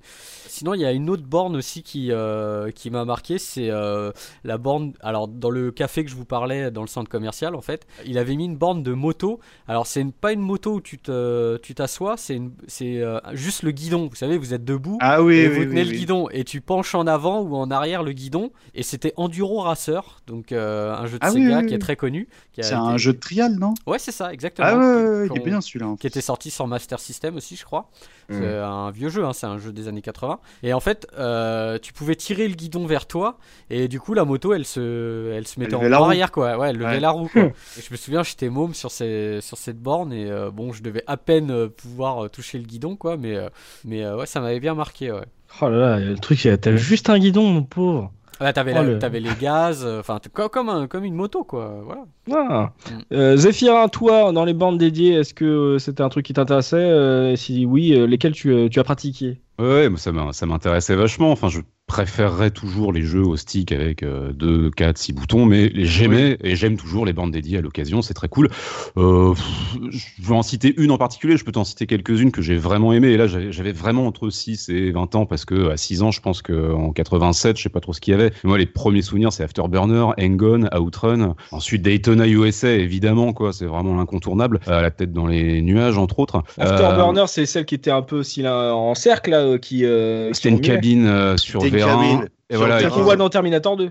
Et ouais, qui faisait des loopings, si je me souviens bien. Enfin, qui Non, tournait non, sur non, elle. c'est- Non, Non, pas ça des c'est loopings, le mais, euh, R360. Je, je vais Ah en oui, je confonds, je confonds. le R360. Il y a Bah, je, te, plusieurs je te laisserai, versions, je, je te laisserai en parler du coup, euh, Tosmo après. Mais là, je cite rapidement. Voilà, ensuite, tu as toute la génération. euh, bah, là, je pense à Namco parce que je les aime beaucoup, mais euh, entre le milieu des années 90 et le début 2000, tu as les Ridge Racer, Time Crisis, euh, The House of the Dead qu'on avait traité l'année dernière, évidemment. Time Crisis. Euh, Oh, Et puis, énorme, avec la pédale, là, pour se cacher. Ouais, et puis les grosses bornes Namco, enfin, je sais plus, il n'y a pas que Namco, mais c'est les trucs de ski, de snowboard et tout ça. C'est les jeux, en fait, c'est les jeux à sensation. Et je piche toujours pas pourquoi on crachait euh, sur Nintendo avec ces jeux dits casual de la, de la Wii, parce que pour moi, c'est la suite directe, en fait, mais à domicile, euh, des jeux d'arcade à sensation. Enfin, bon, bref, je vais pas épiloguer là-dessus. Mais mon meilleur souvenir, je, viens, je vais juste parler de ce jeu-là et après, euh, je, je laisserai la parole à, à qui veut. Euh, c'est Galaxian 3 de Namco, c'était en 94, je crois. Et, euh, quand c'est sorti à Paris, en fait, c'est un simple shoot 'em up rail shooter, mais vraiment quoi. Mais joué dans des conditions ahurissantes. Pour ceux qui l'ont vu, doivent s'en souvenir, c'est une salle énorme qui est plongée dans le noir. C'est celui-là que je cherchais. Oui, t'as un système- joué, Bravo, bravo. T'as un système sonore qui est... Oui, d'accord. ça marche. T'as un espèce de système son euh, spécialisé avec 8 enceintes, un truc comme ça. Enfin, c'est très, c'est très impressionnant. Ou 8 enceintes, je sais plus comment on dit. Euh, voilà, t'as un écran panoramique, ça doit être pareil, trois écrans collés, euh, de la 3D de dingue hein, pour l'époque. Et c'était sur le système 21 de Namco, puis ça marchait avec des laserdiscs en lecture synchronisée. Et ça se jouait de 16 à 32 joueurs en simultané. C'était la claque. Mais depuis, ce qui est drôle, c'est que c'est devenu une phase de temps de chargement dans Tekken 5 sur PS2. Quand tu lances Tekken 5 sur PS2, c'est Galaxian 3 qui se lance. C'est là, genre, ouais. Et tu, t'as- tu joues avec quoi? Un stick euh, Un flingue? C'était bizarre de me souvenir. En fait, t'étais vraiment dans une pièce noire, donc t'avais un tableau de bord devant toi. C'était aligné, c'était très large en fait, parce qu'il fallait accueillir un maximum de joueurs. Euh, Là où j'étais à Paris, je crois que le max c'était 8 joueurs et un truc comme ça. Et euh, c'était donc vraiment la version mini, quoi. Et euh, c'était, voilà, t'étais plongé dans l'espace et tu balançais des lasers dans tous les sens. Et le but c'était de mourir le moins rapidement possible. Et puis tu t'en prenais plein la tronche. et C'était trop, trop, trop bien. Et puis rapidement, euh, j'évoquerai en VR parce que ça me fait toujours marrer. Je cite toujours ce, ce salon, le Super Game Show de l'espace Champéret. Ah oui. Ouais, donc là, ça devait être genre, alors je sais, plus, c'était le Super Game Show, autre chose, c'était 94, peut-être ça existait encore. Et t'avais les gros casques verts, mais là, c'était n'importe quoi. C'était les mecs, c'était c'était le professeur Frink dans les Simpsons qui ramène son casque. Alors, vous voulez essayer ce cobaye. truc-là? Ouais, c'est ça, genre, vous voulez bien essayer mon jeu? Euh, Oui, d'accord. Et ça me rappelait, je, je savais même pas ce qu'il fallait faire. J'ai eu mal au crâne au bout de 20 secondes. Euh, et en fait, c'était de la 3D toute pourrie, et ça saccadait dans tous les sens. Ça ressemblait à tout l'habillage 3D euh, de l'émission L'œil du cyclone à l'époque sur Canal+, mais sans les textures. C'était horrible. T'avais l'impression d'avoir pris un champignon. Enfin, je sais pas, c'était ignoble. c'était même pas impressionnant pour l'époque. Bah, ce qui était impressionnant, c'était de se retrouver dans le truc, mais c'était tellement moche et ça faisait tellement mal qu'il y avait plus de contraintes et de, de- comment dire, de choses gênantes que de plaisir, Plaisir. donc ça marche pas. voilà, ça c'est mes petits souvenirs. Ouais, parce que moi, on m'avait vanté euh, au Futuroscope euh, à une certaine époque un combat euh, que- au sabre laser contre Dark Vador. Waouh, j'aurais bien aimé. et il paraît que c'était hyper dur, c'est que t'avais même pas le temps d'apprendre à les contrôles, que Dark te foutait un coup de sabre et enfin. C'est euh, Salvador dans Resident Evil 4. Exactement. J'étais très déçu de ne jamais tomber sur cette expérience, mais bon, euh, le Galaxian est sympa. Euh, Génial. Tosmo, toi en bande dédiée, les, lesquels t'as envie de, de partager à nos auditeurs? Alors, je vais revenir sur celle de Zev vite fait là, parce que j'ai passé la semaine justement Ouais. en, recher- en recherche. J'étais convaincu que c'était euh, euh, une, une itération de Starblade Alpha de Namco et je trouvais pas, je trouvais pas, je trouvais pas. Et effectivement, j'y ai joué au Portugal en fête foraine à cette borne là et euh, tu, on était 8 et t'avais un, espèce de canon et sur un gros écran et en fait fallait blaster tout ce qui arrivait à l'écran. Et effectivement, elle était magnifique cette borne. C'était vraiment euh, euh, une expérience unique. Par contre, moi, je vais vous parler d'une bande qui me tient à cœur, c'est le R360 Ouais. de chez Sega. Ah en oui, fait, donc. le, jeu- le, le, le jeu dedans, c'est euh, G-Lock. On va dire, c'est euh, entre guillemets la suite de, de Afterburner.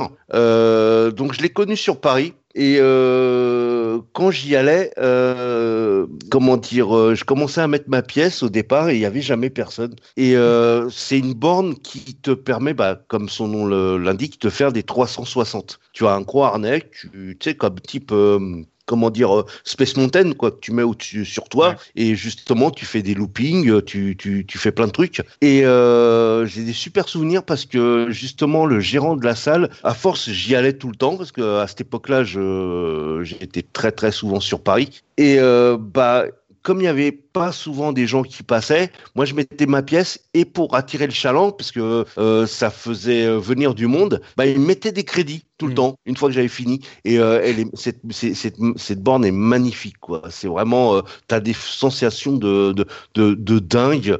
Euh, vraiment, tu sais, t'as la tête en bas, c'est un truc de, de malade à, à elle toute seule. Cette bande, c'est vraiment, c'est vraiment génial, quoi. Après, bon, bah, il y a le, le fameux Aft- Comme on a discuté avec les copains, sur Vérin, qui, euh, pareil, j'ai connu, c'est, euh, c'est, c'est vraiment chiadé parce qu'en fait, tu Ouais. as, tu as, tu as la sensation de, comment dire, quand tu, tic- quand tu tires le stick vers toi, tu, donc la bande monte un petit peu vers le haut, donc tu es un peu collé au siège. Pareil, quand tu le mets vers le bas, tu as un peu la sensation d'être en, en piqué. Et quand tu vas à droite, à gauche, tu as, euh, comment dire, le siège, on a l'impression qu'il est un petit peu surélevé et donc il bouge.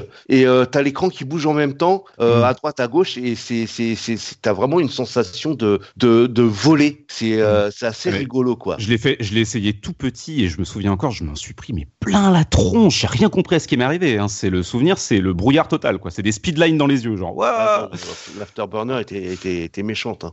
Ouais, il y avait plein, plein. En fait, il y avait plein de, de bornes assez, assez rigolotes à l'époque. hein. Bon, tu avais, euh, tu avais par exemple, euh, moi j'avais beaucoup aimé le heavyweight euh, parce que je suis un bourrin, le heavyweight champion de championship de, de Sega.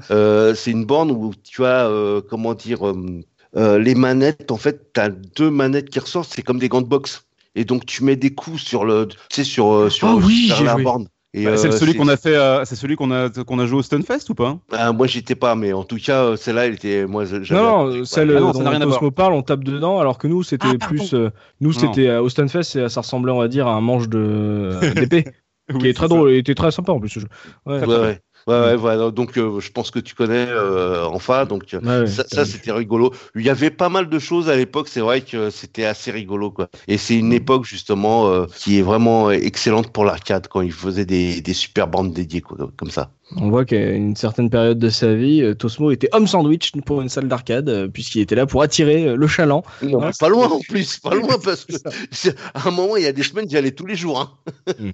Oui, il savait que c'était gratos. Euh, et toi, TKO, est-ce que voilà, il y a des bornes dédiées qui ont attiré ton attention plus que d'autres, euh, au-delà des, des jeux d'arcade plus classiques? Ben ouais, moi ensuite, euh, je sais pas si mon avis va être objectif puisque c'est mon manga euh, favori. Donc, euh, donc en fait, oui, il y a une bande qui m'avait marqué en fait à l'époque. Bon, je vais Mhm. pas revenir sur les, les différentes bornes dédiées, style euh, jeu de course, etc. et tout. Euh, Il y en a une, euh, il y en a eu à foison, mais celle-là, elle était vraiment à part puisque c'était un nouveau concept. C'était la borne dédiée de Ken le survivant, de Okuto no Ken. Je sais pas si vous vous rappelez de cette borne où il Ça fallait dit quelque dans chose, des. ouais. c'était un peu une sorte d'ancêtre de tous les jeux style. Tu sais, tous les jeux où il faut, euh, faut être en rythme en fait. Style euh, les Ah. jeux Konami, genre Beatmania, etc. et tout. C'est hallucinant. là, en fait- concept, hein. Hallucinant. Sauf que là, en fait, fallait, euh, fallait refaire un petit peu genre les coups euh, à l'écran et euh, je me rappellerai toujours, il y avait cette borne, il y avait une salle d'arcade qui se trouvait à côté du Grand Rex. Pour ceux qui ont connu, et, et en fait, euh, ils avaient la borne là-bas et tout, et je me rappelle euh, sur la borne donc de Ken, fallait donc frapper euh, de manière continue sur euh, sur la borne en suivant les, les indications à l'écran. Et pour le premier boss, en fait, fallait faire l'attaque spéciale de Ken, le, le, le Hokuto Hyakuretsuken, le, le coup, il met les 100 points, en fait. Donc, fallait se défouler sur la borne euh, dans, tous les, dans tous les capteurs, etc. Je me rappelle, j'avais perdu au moins 50 kilos, tellement j'avais tout donné, c'était boss, etc. Donc, euh, ouais, cette borne-là, en fait, elle m'avait euh, elle m'avait bien marqué, aussi bien psychologiquement que physiquement, ouais.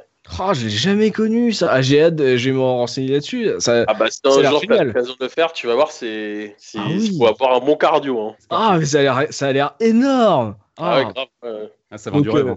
Ah ouais, non mais euh, ouais, euh, bon, bon, bon choix là. Faudra trouver la, faudra qu'on trouve des Ouais. photos des bornes et qu'on les mette dans le billet de l'émission euh, pour pour visualiser parce que celle-là, j'ai j'ai vraiment hâte de voir à quoi à quoi elle ressemble. Et euh, en jeu d'arcade plus classique, euh, TKO, euh, on voit que bon, t'es évidemment très porté sur les jeux de baston. Euh, Est-ce que voilà, quel, quel serait ton top 5 euh, des indémodables à faire euh, sur borne d'arcade, vraiment celle où où le plaisir du meuble, c'est vraiment, euh, enfin, euh, même les, les portages consoles euh, arcade perfect ne reproduiront pas le plaisir que tu as à, à y jouer en arcade. Ah, tu me poses une question piège. Bon, bah, il y a déjà House of the Dead. Ça fait partie euh, des jeux. voilà, c'est quand il y a le bon rétro de la borne, etc. L'ambiance, c'est plus sympa que de le faire Ouais. dans à la maison. Euh, en jeu de voiture, euh, jeu d'arcade qui est jamais sorti, donc tu es obligé de, de le faire. Donc au niveau du top arcade, c'est Scud Race. Scud Race, c'est l'un des seuls jeux Sega. Il a jamais été porté. Et franchement, euh, au niveau expérience de conduite, etc., c'était euh, bon, c'était vraiment un jeu arcade, hein, c'était pas de la simu, donc c'était Mhm. vraiment, euh, c'était vraiment fun, c'était pas, euh, enfin voilà. Mhm. Euh, Il y a quoi d'autre encore Euh, Il y avait, il y avait une borne. Alors c'est pas une borne exceptionnelle, hein, mais je me rappelle qu'elle m'avait marqué. Il y avait, euh, ils avaient fait une euh, Konami, une borne euh, Castlevania. Euh, donc c'était une borne Exactement. où- Ouais. ou Mais qui est assez récente. Hein. Ouais, elle est récente, elle date de voilà et Ouais. T'avais ton le comment dire le stick etc. C'était comme un fouet en fait, donc tu, tu devais fouetter à l'écran genre comme si t'étais un Belmont etc. et tout. Et il y avait un- il y avait une gâchette dessus pour utiliser les les sub weapons genre euh, envoi de couteau etc. et tout.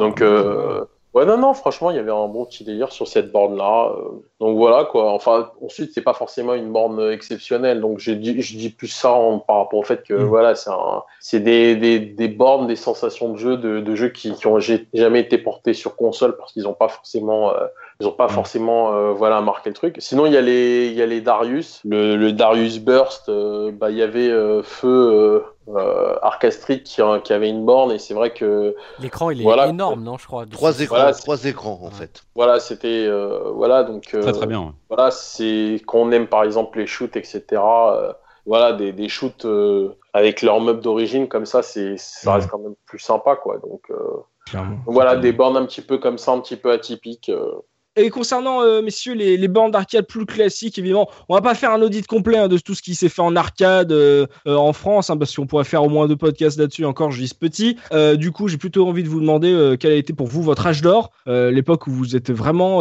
resté plus longtemps que d'habitude sur les salles d'arcade, parce que les jeux vous plaisaient plus. Et voilà, on se fera un petit top 5 euh, des, des titres qui, qui vous intéressent, qui, qui sont meilleurs à jouer en arcade, on va dire votre petit top 5, top 5 ever en arcade. Looping, euh, quel a été ton âge d'or euh, Vraiment le, le, co- le moment où vraiment tu as connu euh, de grosses licences en arcade euh, Est-ce qu'on est plus dans les années 80 ou les années Ouais, 90 c'est- non, c'est plus fin, 80 même début 90. hein, euh, moi, c'est euh, voilà, enfin ce que ce qui m'a fait les titres, euh, les grosses licences, par exemple, c'est Double Dragon, quoi. Moi, c'est vraiment le jeu.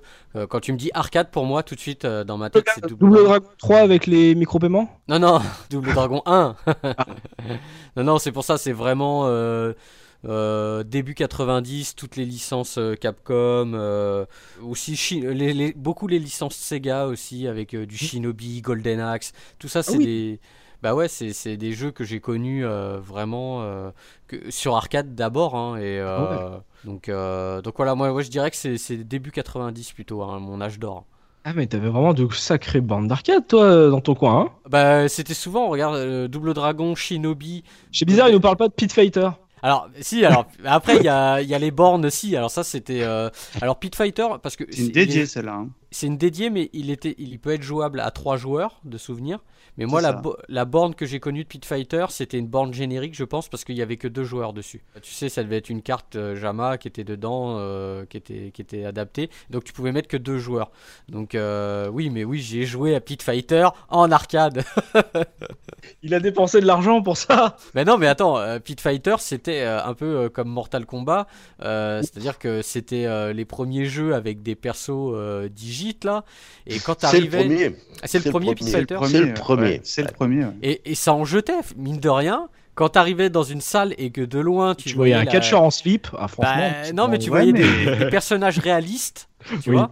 Et ben, bah, ça attirait l'œil, quoi, mine de rien. Donc, Moi, je me euh, souviens très très bien que euh, dans la salle d'arcade, la Ronnie 2, euh, que j'évoquais tout à l'heure, c'était, tu sais, les gros jeux comme ça, les, gros- enfin les jeux, on va dire, euh, stars, c'était ceux qui étaient en, en- en début de boutique, tu vois. Après, les, plus tu t'enfonçais, moins les jeux étaient intéressants, enfin de- dans mes souvenirs en tout cas.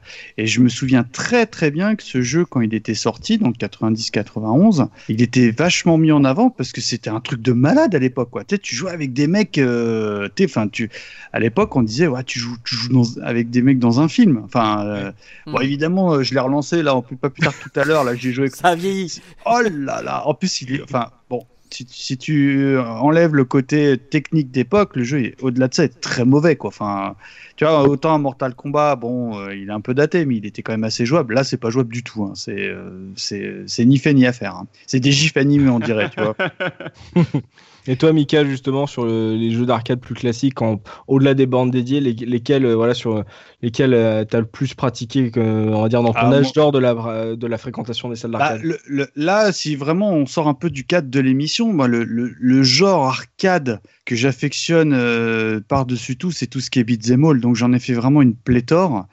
Et, euh, et honnêtement, même si je prends beaucoup de plaisir à y jouer en mode émulation, il faut dire le- les choses, c'est- incomparable. Je veux dire, je, je- je prends toujours autant, euh, enfin beaucoup plus de plaisir à faire un, je sais pas, un Final Fight. un- euh, moi, ce, de- de- le, le troquet où j'allais manger le midi, j'en ai parlé. Il y avait tous les jeux Capcom qui passaient, Mhm. Euh, et c'était des jeux que j'adore, que j'affectionnais par-dessus tout. Et j'ai un souvenir aussi assez ému de la borne d'arcade Astérix. Parce que Oh, tu l'as connu oui, Très, parce très que euh, moi je l'avais connu. euh, alors, on va en parler rapidement du jeu parce que à l'époque c'était un truc de malade. Parce que Ah euh, les jeux Astérix, on en a déjà parlé, il y avait aucun jeu valable, tu vois. Et là, Konami, des Japonais, ils arrivent avec un jeu et tu dis oh là là, ils ont tout compris, quoi, tu vois. Mm. Et en plus, j'y avais joué donc à la salle d'arcade du parc Astérix, qui de mémoire était en face du, du Delphinarium. Et, et à l'époque, enfin moi j'avais adoré le jeu.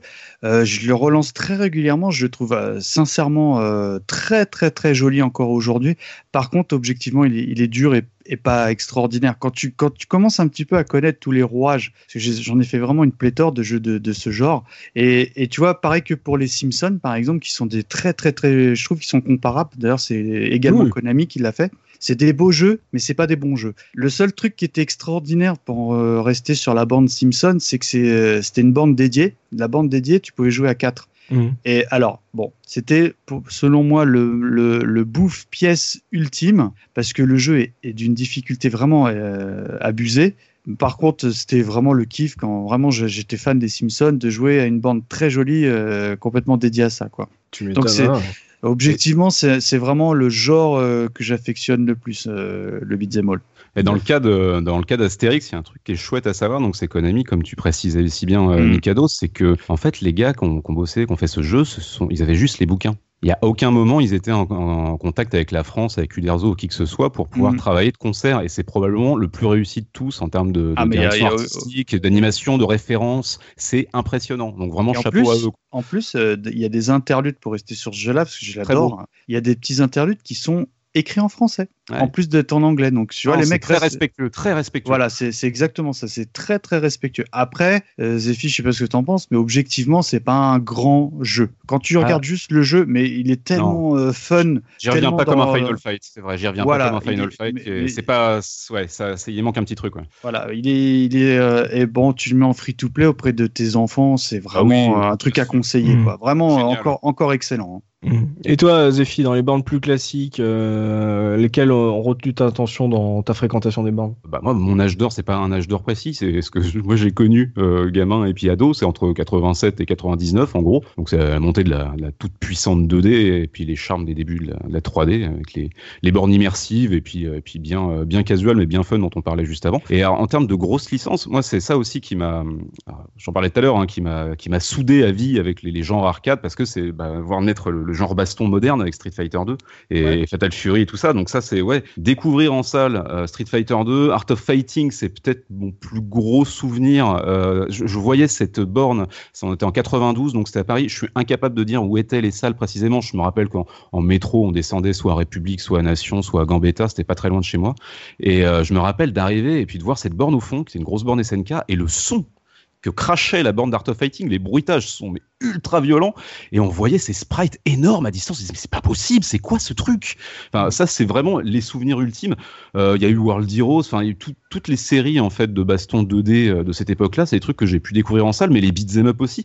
Euh, là c'est dans dans les dans les bars PMU restaurants que je découvrais Final Fight en 90 je dirais et c'est le jeu qui m'a littéralement traumatisé. C'est mon beat'em up préféré de tous les temps. J'y reviens toujours avec beaucoup de plaisir. Et avant ça, alors enfin non, non j'en parlerai plus tard, ça des jeux moins connus. Mais voilà, ça c'est là-dessus que j'ai vraiment ancré mon, dévolu. Euh, et puis les, souvenirs, c'est le beat'em up beaucoup et le et, et, le jeu et le jeu de combat 2D, même un peu 3D, parce qu'on va dire que les autres genres, genre shoot'em up, tout ça, je pratiquais plus ça sur console et micro en fait. D'accord, donc euh, ouais, donc euh, le, le versus euh, pour toi ouais, ouais. et euh, avec euh, cette époque-là. Et toi, Tosmo, dans ton âge d'or, qu'est-ce qui qu'est-ce qui t'intéressait le plus dans les bandes plus classiques? Quelles sont les licences qui retenaient ton attention? Bah alors moi mon âge d'or ça va être euh, début 80 jusqu'à fin 80. Je vais laisser euh, pour les petits jeunes euh, tout ce qui est Capcom et SNK quoi tu vois. Non non, non. effectivement comme j'ai connu ça très très tôt dans et dans les cafés et donc au Portugal où ils étaient comme j'avais dit ils étaient moins regardants. C'était vraiment des jeux à type Galaxian, Galaga. Pff, Scramble, Bo Boxonian, euh, Boscodian, euh, c'était des jeux, bah, tu les regardes maintenant, tu te dis, ouais, bon, c'est, voilà, quoi. Mais. Euh, Allez, finis ta phrase, voilà, quoi, mais, ça veut dire quoi? C'est nul euh, voilà, non, ah. graphiquement, voilà, euh, c'est complètement dépassé. Ah. Mais quand t'es gamin, c'est vraiment la première approche que tu as, ça fait du bruit, ça, euh, ça bouge dans tous les sens, ça clignote. Euh, je veux dire, ça, ça t'amène sur un autre monde, euh, que ça soit des courses de, de, de voitures comme pole position, euh, des jeux de, comment dire, des jeux de tir comme comme Scramble que j'adore particulièrement, Moon Patrol, etc. En plus, j'ai quasiment une anecdote par, par jeu, quoi. Si tu veux, tellement tellement comment dire, je les ai poncés et dans les salles, dans les cafés, il m'arrivait des trucs dessus et tout. C'est un truc de fou, quoi. C'est, euh, c'était vraiment euh, à cette époque-là, moi, j'ai, euh, j'ai beaucoup, beaucoup joué à, à, donc en arcade et c'est ces jeux-là que personnellement, moi, quand je lance un même, on va dire, je vais me refaire. Et si je les vois, et si je les vois, franchement, si je les vois en arcade, direct, je mets la pièce. C'est ah pas bah possible autrement. Par contre, c'est des jeux qui sont beaucoup plus durs à retrouver justement en arcade, malheureusement. Oui, c'est ça. Bah, là, t'en parles euh, des trucs un peu plus durs à trouver. Euh, avant de faire un petit top 5, histoire de, de, de donner quelques envies pour ceux qui n'ont pas fait beaucoup de jeux euh, d'arcade. looping, on, tu as, on parlait de Pit Fighter. Mm. S'il y a des jeux, par exemple, dans ta fête foraine, voilà, des, des titres que personne ne connaît, mais toi, tu les as fait parce que justement, tu avais la borne. Est-ce que il y a des jeux qui te reviennent comme ça? Alors, il y a, c'est pas dans la fête foraine, mais il y a, il y a deux jeux. Il y, a, il y en a un, c'est euh, qui est qui s'appelle Hard Driving. Donc, il y a une simulation de conduite. Euh, c'est un, une cabine de, de, pilotage aussi, simulation de conduite de voiture. chaud celui-là. En 3D, qui est très dur, qui a été porté sur micro. Et en fait, dans la borne, tu avais euh, bah, embrayage, accélérateur et tout. Tu avais mhm. la clé pour démarrer la voiture. Et, euh, et en fait, c'était, je sais pas pourquoi, c'était, c'était dans un café à côté de chez moi. Euh, en fait, il avait des billards, des trucs. Et le seul jeu vidéo qu'il avait, c'était ça. Donc du coup, bah, quand j'allais dans ce café-là, bah, il y avait que ça, quoi. Et mhm. mais c'était super dur. dur. Tu, tu devais faire, tu devais rouler. Et à un moment, il y avait un looping. Et euh, d'où le hein. pseudo. Euh, voilà, d'où le pseudo. Non. ah, il est infranchissable ce looping. Oui, et en fait, tu sais, genre, euh, direct tu perds. Ouais, parce que si tu, prenais pas, si tu prenais pas assez de vitesse, la voiture elle retombait, tu sais, en haut du looping, quoi, elle retombait sur elle-même, quoi. Et euh, c'est un jeu super dur. La pièce elle durait pas longtemps. Et un autre jeu, euh, et ça, euh, je suis content d'avoir retrouvé le titre. Je crois que c'était parce que Manji Maru en avait parlé dans un podcast. c'est un, un, titre qui s'appelle en Europe, c'est Solar Warrior. C'est une sorte de run and gun futuriste euh, euh, avec un, un, peu, euh, un peu à la Metroid, tu vois, le perso. Et ça, c'était dans le café donc, que je vous ai dit à Continent. Et le, il est resté longtemps sur, sur la borne, ce jeu-là. Du coup, il n'y avait que ça à jouer. Et c'est ultra dur. C'est c'est le jeu, tu prends une balle, t'es mort tout de suite. Ah, et, euh, et, du coup, euh, bah, je l'ai relancé là il y a quelques jours pour essayer. Je me suis dit, oh, maintenant je dois avoir de la dextérité. Avec l'âge, peut-être c'est quand j'étais jeune, tu vois. Et j'ai relancé le jeu et non, c'est injouable. C'est hyper dur. Donc Solar Warrior ou Zen Zlena, je crois. Euh, voilà, un jeu, un run and gun futuriste très très dur, mais qui m'a beaucoup marqué. Et quand je l'ai relancé, les musiques me sont, tu sais, ça m'a fait un flashback de la difficulté en entendant les musiques du jeu. J'entendais ma pièce tomber dans le monnayeur. C'est ça. Genre pourquoi je mets ça? Pourquoi euh... tu fumais des clopes? Ah. Solar Warrior, bah merci Manji d'avoir traumatisé Looping, en lui rappelant de mauvais souvenirs. C'est ça. Ah, donc Solar Warrior, Mikado Twix, toi, euh, des, ce genre de jeu, là, les titres inconnus euh, que tu as poncé à l'époque, il euh, y en a certains qui te reviennent en tête ou pas? Ah oui, évidemment. Alors moi, je, je, pour rester un petit peu dans le cadre des bornes dédiées, euh, j'ai un gros gros affect sur euh, le jeu chez, HQ. Je sais pas si vous vous souvenez de ça. C'était un jeu de bagnole où en fait. Euh... Ah, t'as souvenir toujours là. Ah ouais, mais bon, hop, right. Hein, J'étais pas en cabine, euh, pas, pas en cabine, en upright. moi sur PC Engine. Hmm. Euh, attendez les gars, on parle d'arcade ou on parle pas d'arcade de... ah, bah non, mais j'ai connu... le jeu. Moi, si vous voulez, je, je, peux vous parler que j'ai joué sur Amstrad et que c'était pas la même version. Désolé. alors pour faire simple, en gros, on est deux flics à Miami, donc déjà ça pose le décor. Euh, et, et, en fait, on doit euh, rattraper un, un, un, fuyard, je sais pas comment on doit dire, en voiture, et bah lui éclater sa bagnole. Voilà. Et, et ça s'arrête à ça. Mm. Mais le jeu, je sais pas, il était, euh, je sais pas, il m'avait vraiment euh, séduit, vraiment dans le sens où euh, je trouvais que la vitesse, les graphismes et tout. Et aussi, bah pareil, j'avais joué peut-être cette même journée au, au, parc Astérix, un jeu de bagnole également qui m'avait scotché et qui est encore très jouable aujourd'hui. C'était Super Monaco GP de, de chez Sega, 1989. Donc t'avais, alors j'avais, moi j'avais joué en mode cabine. Et donc, comme, comme, son nom l'indique, évidemment, c'est euh, le Grand Prix euh, de Monaco, parce que dans le championnat de F1, c'est quand même la course mythique, donc euh, Sega avait capitalisé sur ça. Et bon, évidemment, Daytona, ça reste un classique, c'est vraiment la musique, hein, Daytona, enfin voilà. Et pour rester encore une fois sur les bornes dédiées, moi, il y avait un jeu de gun que j'affectionnais par-dessus tout, c'était Lethal Enforcer. Je sais pas si vous vous souvenez de ce jeu. C'était. Ça dit quelque chose, mais le jeu, non. Bah, en, quoi en gros, bah, c'est un... euh, ouais, mais c'était dans tous les supports, c'est sorti. En plus, tu devais jouer, j'imagine, avec le bazooka. Alors, imagine le truc, quoi. Enfin, laisse tomber, quoi. En gros, les... quoi? Lethal Enforcer, donc c'est un jeu de Konami, donc la Konami à la grande époque, 1992. Hein, c'est un jeu de, de, tir un peu comme on connaîtrait aujourd'hui, euh, style euh, Time Crisis, sauf que c'est non, pardon, un peu comme les films genre, euh, vous vous rappelez le truc de western, voilà, et bah c'était le même genre, c'est-à-dire donc on avait les gens en, en FMV, en full motion vidéo, et euh, bah il y avait des prises d'otages, tu vois, des trucs comme ça. Donc euh, tu avais euh, vraiment un magnum style l'inspecteur Harry. Mhm. Bon évidemment il n'y a pas de scénario, mais moi il y avait une feature que j'adorais et qui a été, je pense, enfin en tout cas c'est la première fois que je l'avais vu dans ma vie de joueur, c'est que pour recharger ton gun, il fallait que tu le pointes vers le bas et que, et que tu, tu cliques pour. Euh, et il te disait reload, tu vois, enfin, à chaque fois. Et, je, et je crois que c'est une feature qui a été euh, après normalisée dans le cadre des jeux euh, de ce type, quoi. Mmh. Ouais, bah, Virtua Cop et tout, là. Exactement. Donc évidemment, je, je, pourrais citer également les Time Crisis, tout ça, mais vraiment mon jeu de cœur dans les jeux de gun, ça reste celui-ci, quoi faut dire que dans ces jeux de Dion, à l'époque, euh, les Talent Forcers, il y en a eu d'autres, etc. À la différence de Virtua Cop, où euh, tu vois, tu as une cible qui y apparaît et qui te donne la dangerosité du, euh, de l'assaillant, là, tu rien à l'écran. Mmh.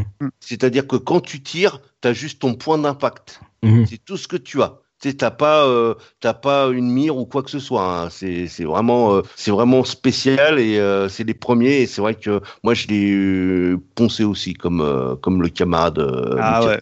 Et puis évidemment pour moi le si voilà si Mikado je te laisse un seul jeu d'arcade que tu pourras garder toute ta vie mais un seul. À votre avis qu'est-ce que je choisis les amis? Windjammer? Eh ben voilà, donc tu as tout résumé. je suis content de clôturer cette saison en disant que le pour moi le jeu d'arcade ultime euh, forever qu'il faut garder, bah, ça reste Windjammer parce que euh, moi j'aime pas l'e-sport par exemple. Et quand on va aux conventions rétro, euh, c'est vraiment devenu un jeu star. Mais le, jeu a gagné en noblesse au fil des années. Et souvent, notamment à la, RGC où on va tous les ans, il y a, y a, tout le temps un tournoi Windjammer. Et sincèrement, moi qui suis vraiment pas branché sport tout ça, je trouve que c'est un plaisir de regarder parce que quand tu commences à bien cerner le jeu et que les mecs surtout commencent à avoir un certain niveau ça devient euh, déjà hyper agréable à jouer. Et surtout, euh, en tant que spectateur, c'est vraiment pas désagréable à, regarder. Donc, sincèrement, euh, le jeu d'arcade ultime à conserver, ça reste bien Windjammer. Hein. Désolé, hein, même après toutes ces années, ça reste la star. J'ai jamais joué en arcade à Windjammer. Alors qu'il est au Stunfest, hein, mais j'ai joué sur la Neo Geo et tout, mais en arcade, je me suis jamais assis devant. D'ailleurs, petite petite parenthèse, euh, j'ai euh, au fil des années, moi j'ai regardé un petit peu tout ce qu'ils faisaient autour de, de les, dirons-nous les Windjammer like. Il y a eu des, il y a eu des ébauches, il y a eu des essais. Il y en a qui ont essayé, mais euh, mais honnêtement, j'avais même demandé à nos copains de Windjammer France s'il y avait des trucs qui étaient comparables et il n'y a rien qui relève le niveau de Windjammer. D'ailleurs, je me, félicite encore une fois que le jeu soit porté sur nos consoles actuelles. Quoi. Oui, que plein de gens euh, le découvrent. Zephy, dans les Inconnus au bataillon, est-ce que voilà, il y a des titres obscurs que tu as fait à l'époque euh, qui sont peu connus? Ah, J'ai un exemple en particulier qui me vient à l'esprit. C'était euh, juste avant euh, Final Fight, donc mon premier euh, vrai émoi avec le beat'em up, c'était pas Final Fight. C'est un vieux truc qui s'appelle Gang Wars. C'était, euh, ça a été développé par Alpha Denshi en 89. C'était édité par SNK. Donc en fait, c'est l'ère pré Neo Geo. C'était déjà des Ouais. mêmes studios qui bossaient ensemble, mais là c'était que de la borne euh, de base quoi. Et voilà, c'était un, un, un beat'em up au gameplay mais dégueulasse, qui était bon, qui était calqué sur euh, Double Dragon. Hein, c'était pareil au niveau des, des proportions des, des personnages, des décors où tu te déplaces euh, en profondeur, etc. Mais il y avait un, enfin, il avait une ambiance vraiment unique et le truc qui tue en fait c'est qu'il y avait une espèce de notion euh, vaguement enfin euh, euh, pas notion RPG pas un truc de fou non plus mais une idée formidable qui consistait à dire tu termines un stage tu peux monter tro- trois barres t'as le choix enfin t'as le choix entre trois barres tu dois tu rajoutes un point dans vitesse endurance ou force. Et petit à petit tu spécialisais ton personnage au fil des stages. Donc c'était plutôt euh, plutôt cool. Et c'est en fait la il y a une suite euh, illégitime on va dire c'est Ninja Combat sur Neo Geo qui est un très bon jeu. Euh, et ce qui me fait rire en fait c'est que t'as le flyer je sais plus si c'est le flyer américain ou japonais de Gang Wars où tu vois c'est un truc fait à l'aérographie. Je me demande si c'est pas Shinkiro justement qui a fait ça. Et en fait le deuxième player qui est un asiatique habillé en en, euh, je sais pas trop en, en judo non pas en judoka je saurais pas trop dire mais voilà euh, un pratiquant d'arts martiaux euh, avec les cheveux noirs et longs et en fait sur le flyer c'est Jackie Chan. Et c'est exactement lui hein, c'est un rip-off d'une photo de lui. Et donc j'ai ce souvenir là et l'année suivante 90 c'est Final Fight qui tombe et là tu fais ah! Donc j'ai abandonné Gang Wars mais j'ai un très bon souvenir de ce jeu Gang Wars. Oh le titre. Oh là là. c'est nul Ça me fait penser au beat'em up qu'on avait fait euh, ensemble sur MAME là où tu euh, avais euh, Malabar là, on se battait avec Malabar et Hulk Hogan. Ah, comment il s'appelait? Oh là là. Il était nul, Ouais, mais il alors, était drôle. Ah. pas- je- Violent Storm, non? Non, pas ah, mais que- ah mais ça- j'en- je, vais- je voulais en parler après c'est Crime Fighters 2 Non, ça ne semble pas ça. ah C'est un truc, merde c'est un D'accord. truc genre euh, vigilante. mais en fait Alors, non en non. fait c'est non c'est Non, Vendetta c'est pas. Vendetta. C'est Vendetta mais en fait Crime Vendetta, Fighters ouais. 2 c'est le titre original mais il est génial Ah bah voilà. c'est- Ah mais merci. Oh là là, mais quel quel puits de science. Ah, mais on y avait joué à celui-là. Ah, il est pas- il est, il il est est pas en sale. dégueulasse, non Il est Non, il est pas en non. Ah non, non, mais il Il est est- sale au niveau de la- de l'ambiance. il est super irrévérencieux ce jeu, c'est génial quoi. C'est une Ah, Konami. ouais, je confonds. On avait bien rigolé dessus, d'accord. Oui. Vigilante. Ah, ok. Et en plus, il avait une pub. Enfin, bref. C'est voilà, Génial, vigilante. génial. C'est génial. Et, et toi, Tosmo, euh, sur les trucs un peu, un peu obscurs, euh, les, lequel te revient Si j'en ai qu'un, euh, je dirais Matmania, aussi euh, connu sous le nom de Exciting Hour. C'est un, jeu de Konami. Je crois que c'est 87 ou 84, je sais plus. Bref. Et en fait, euh, quand j'y jouais, c'était au Portugal. Et c'était un jeu de catch. Et moi, ce qui m'avait attiré, c'était que, comment dire, déjà, tu avais une petite intro qui te présentait donc les combattants, et c'était très, très, comment dire, dans un style manga. Et à, à Ah. la fin, le mec, il- le mec, le mec, à la fin, il faisait son speech et, il te- et il pointait le doigt sur l'écran et ça faisait un espèce de bruit comme quoi il, il claquait l'écran, quoi. Clac. Et euh, donc j'étais, j'avais adoré et j'avais poncé le jeu et tellement je l'avais poncé que franchement, euh, les mecs des fois ils arrivaient, ils mettaient les pièces, et ils me regardaient jouer les gars et puis ils prenaient la pièce, ils s'en allaient. Ah, j'étais- boss. Mais- ah, mais j'étais tellement, mais sur ce jeu-là, mais j'étais tellement au, au point. Euh, bah, t'as juste deux boutons, quoi, mais tu fais tout, tu fais, euh, tu fais les, euh, les projections, tu fais, tu, ah, il est, il est excellent. Je vous invite à l'essayer sur MAME. C'est, après, il a un Rappelle-nous. Matmania ou Exci- Exciting Hour. Euh, il a un petit peu vieilli au niveau du gameplay, mais euh, pour moi qui l'ai connu à l'époque, hein, je prends toujours autant de plaisir euh, à le one crédité quoi en fait. Ah, vraiment, le, le jeu obscur, j'en ai jamais entendu parler. Quoi. Euh, ouais, mais justement, c'est euh, c'est et c'est c'est bizarre parce que justement, euh, j'en ai chié à le retrouver justement au départ de même quand j'ai commencé à voir les mêmes, je dis mais c'était quoi, c'était quoi, c'était quoi? Et là, euh, et effectivement, Matmania. Je crois que je l'ai connu sur, je crois qu'il il était parce que Exciting Hour c'est le nom US, je crois qu'il les avait là-bas en US, mais voilà quoi. Hmm, D'accord. Et là, pour, co- pour conclure, on va se faire un, un petit tour de table, on va faire un top 1, ensemble ça fera un petit top 5, euh, sur pour vous le jeu euh, voilà, qui est euh, à faire forcément en borne d'arcade, c'est vraiment le plaisir ultime, comme euh, par exemple Mika de Twix a parlé euh, de Windjammers, le jeu ultime euh, pour lui en arcade. Vous, quel est le vôtre looping? Ouais, ça va être classique, mais euh, ça restera Daytona, je pense, parce que euh, moi j'avais fait la, la, la version 8 joueurs à Paris. euh, Ah, dans le bowling, le bowling, je crois que c'était euh, le bowling du bois de Boulogne. ça, ça s'invente pas. Et je crois que je crois que c'était là-bas qu'il a- ou alors le bowling à Montparnasse, je sais plus lequel. Oui, oui, rattrape-toi. Voilà, avaient- donc ils avaient la version 8 joueurs et donc j'a- j'avais joué avec des potes, on était on était assez pour y jouer et, euh, et c'est franchement euh, c'est- incroyable et c'est un jeu je trouve qu'il vieillit autant que tu effectivement tu quand tu le vois sur Saturn bon c'est un peu c'est un peu vieilli mais sur borne ça reste toujours classe quoi. Donc Mm. euh, Oui, c'est épuré, c'est simple. ouais donc euh, ouais, pour moi ça sera quand même toujours la, la référence en arcade.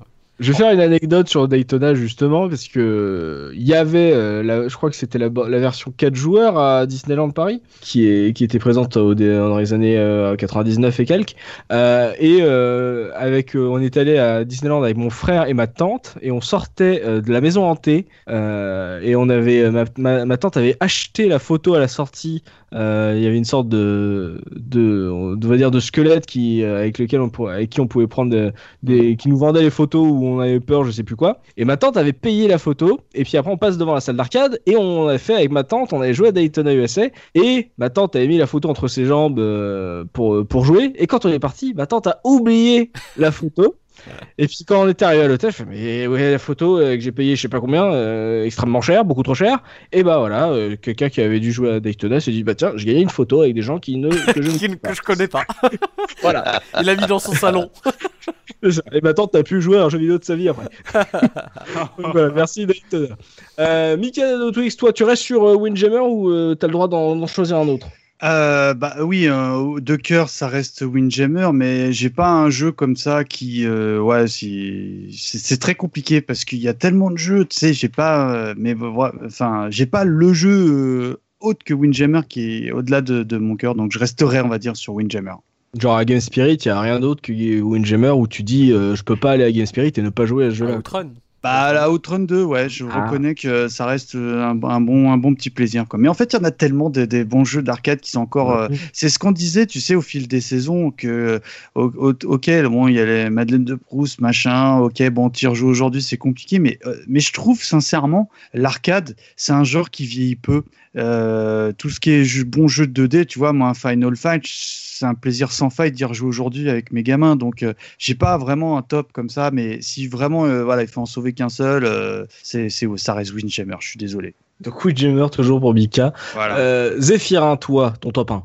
Mon top 1, oh, pff, si j'avais eu le choix, j'aurais au moins cité, bah, je le cite juste Final Fight parce que je peux pas, voilà. Mais voilà, si je dois emmener un jeu, là c'est même pas un jeu d'arcade, c'est un jeu sur une île déserte, Street Fighter 3 First Strike. Ah oui? voilà. Ah oui, oui, oui, le- je je trouve que c'est un- jeu qui a, j'étais en train d'y réfléchir, je le vois aucun défaut, à part que Sean est pas très bon dans le jeu, ça, ça me fait, ça m'emmerde, mais le, euh, à part ça, je trouve qu'il est, enfin, c'est une 2D qui est intouchable, il est, l'ambiance est incroyable, il est super rythmé, il est tellement complet, moi je- j'en découvre tous les jours dans ce jeu, euh, j'y suis tellement attaché, je, enfin, je peux plus imaginer la vie sans Street Fighter 3 First Strike, et depuis j'ai pas revu de jeu de combat, enfin, Mm. J'en ai d'autres que j'adore, mais euh, celui-ci m'a vraiment définitivement. Alors que je suis plutôt pas pro SNK, mais je suis plus attaché à l'univers des SNK. J'ai- J'aime autant les deux, hein, mais je suis plus attaché à l'univers des SNK.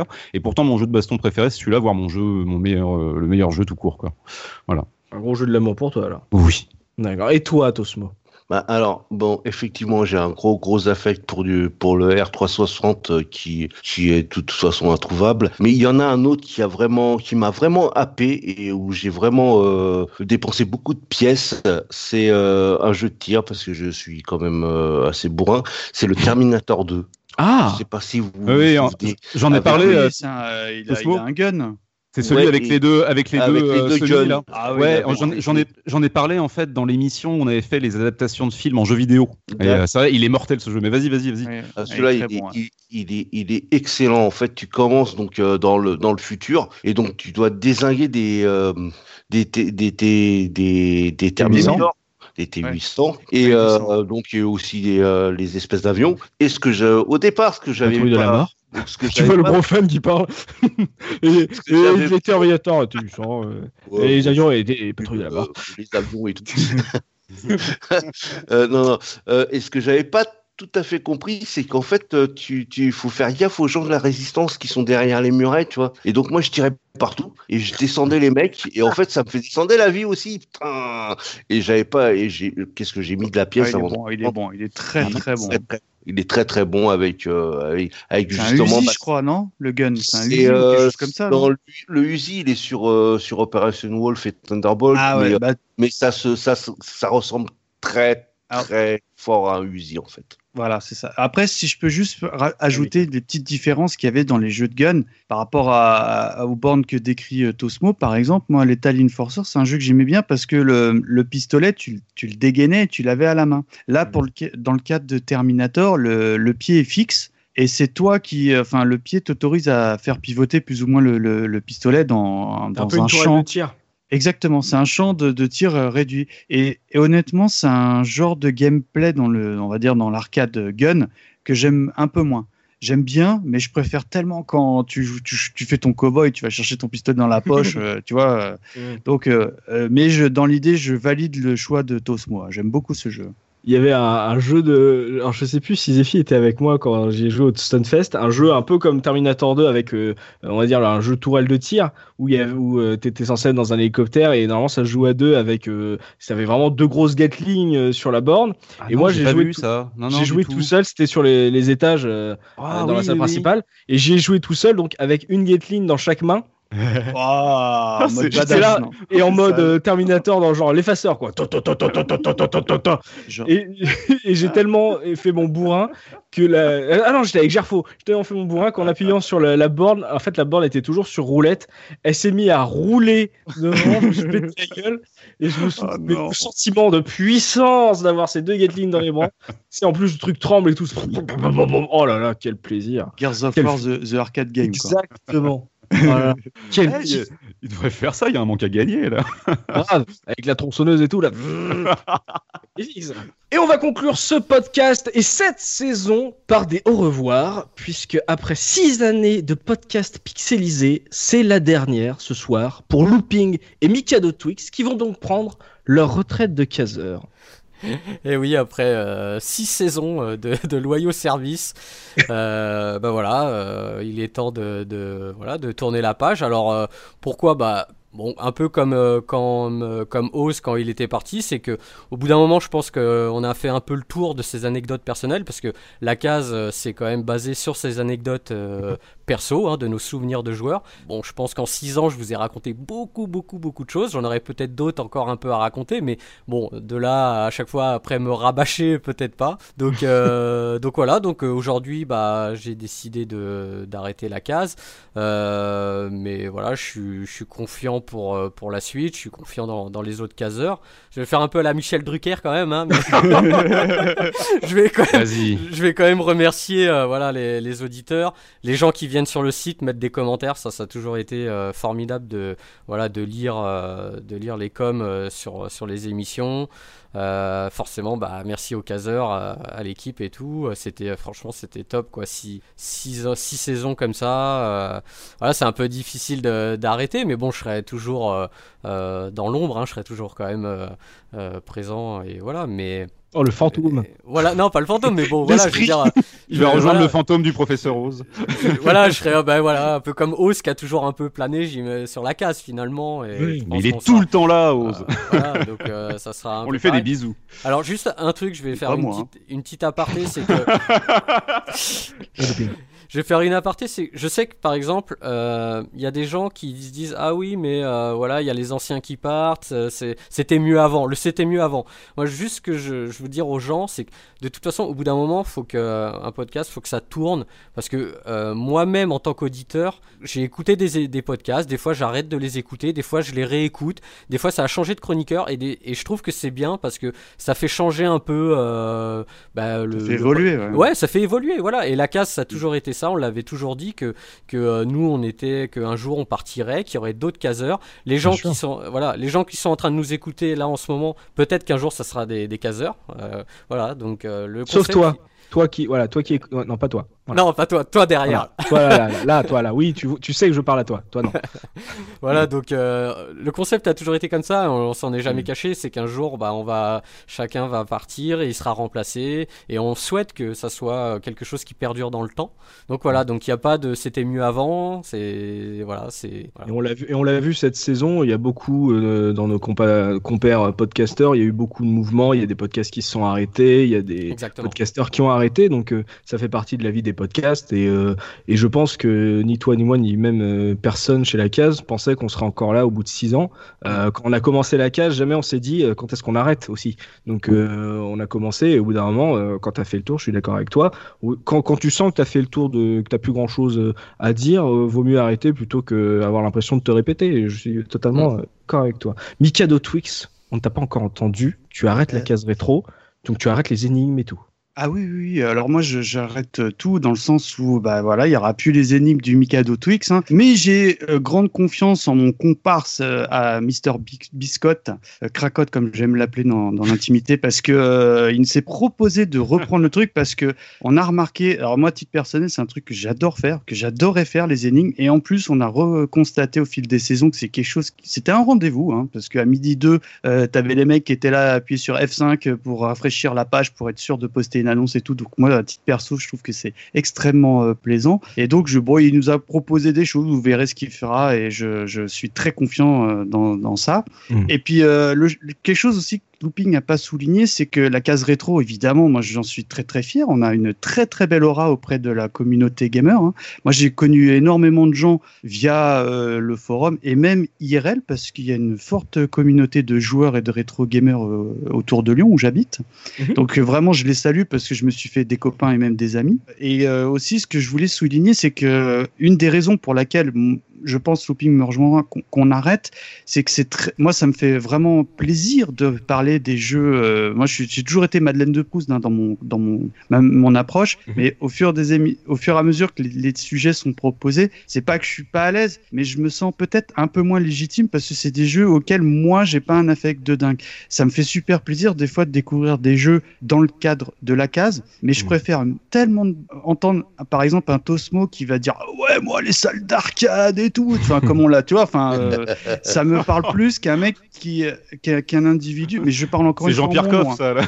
Exactement, exactement. ça me parle plus euh, par rapport à quelqu'un qui va dire bah ouais, c'est un jeu que j'ai adoré, par contre je l'ai découvert là. Enfin, euh, c'est une T'as fait le tour de je- tes Madeleine de Proust, celle où Enfin, t'avais euh, vraiment de l'affect à dire, quoi. C'est c'est, Bon, a- c'est pas pour rien qu'on a fini par euh, Gears of War. Voilà, bon, C'est il y a Gears 2, hein, je veux bien revenir. pour Gears 2, euh, C'est pour. Gears, euh, Gears 3, pour les Ouais. Splinter, enfin voilà quoi. Ouais. Et surtout, ce que je voulais souligner, c'est que paradoxalement, je pense que vous allez rejoindre mes camarades, c'est que euh, la case rétro, c'est c'est du taf. Tu vois, c'est en plus moi j'en fais d'autres podcasts, donc c'est encore plus de taf, mais c'est beaucoup de travail dans le sens où il y a les révisions, on se fait des soirées. Bon, c'est toujours un plaisir, mais tu sais, c'est du temps où paradoxalement, bah t'as pas le temps de jouer, tu vois. Et moi, je vois là, je suis, euh, je sais qu'avec Looping, là, ça y est, on arrête un petit peu ça. Il y a plein de jeux qu'on en suspend, bah, au hasard Gears of War 4, tu vois, qu'on a envie de faire parce qu'on n'a pas attaqué la horde, euh, les jeux en coop, les jeux même en solo que j'ai commencé, bah, je mets en suspens parce que, bah voilà, il y avait l'arcade à préparer, il y avait Gears, etc.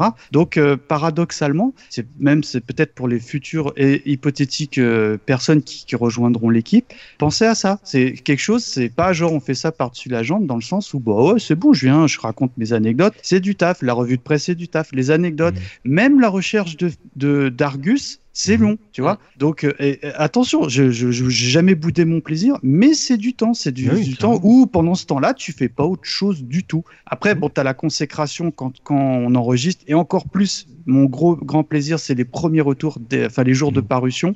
Ça- on est tous là, alors les retweets, les machins, tout. Enfin, personnellement, moi, je, je, je, je savoure mon plaisir à chaque fois. Et encore une fois, euh, bah, je vous remercie euh, vraiment euh, pour cette aventure. Je suis un peu ému, hein, je, le, je le dis sincèrement. Il y a eu des moments où on s'est frité en émission, mais d'une manière générale, on a fait même au sein de la case, on a fait des belles rencontres. Les gars de Gamerside, etc. Par exemple, c'est vraiment un souvenir incommensurable. Toutes les, les conventions rétro qu'on fait avec euh, euh, Oz aussi, Soubi, etc. Les copains qu'on voit à chaque fois, voilà quoi. Il y a un truc, tu as, totalement raison, Mika de Twix. Et, euh, et nous, là, euh, là, je parle des vétérans. Aujourd'hui, on s'en rend moins compte, c'est que la case rétro fait partie de notre vie depuis 6 ans. C'est-à-dire que c'est pas un truc qu'on fait de temps en temps quand, quand on en a l'envie. C'est euh, on a, on va dire, une routine hebdomadaire de la case et on a vécu ensemble comme des colocs, on va dire, pendant 6 ans, à, à, partager, à avoir des projets, à s'engueuler quand on n'est pas d'accord, etc. Donc c'est un truc qui vit, quoi. Et c'est vrai que je pense pas que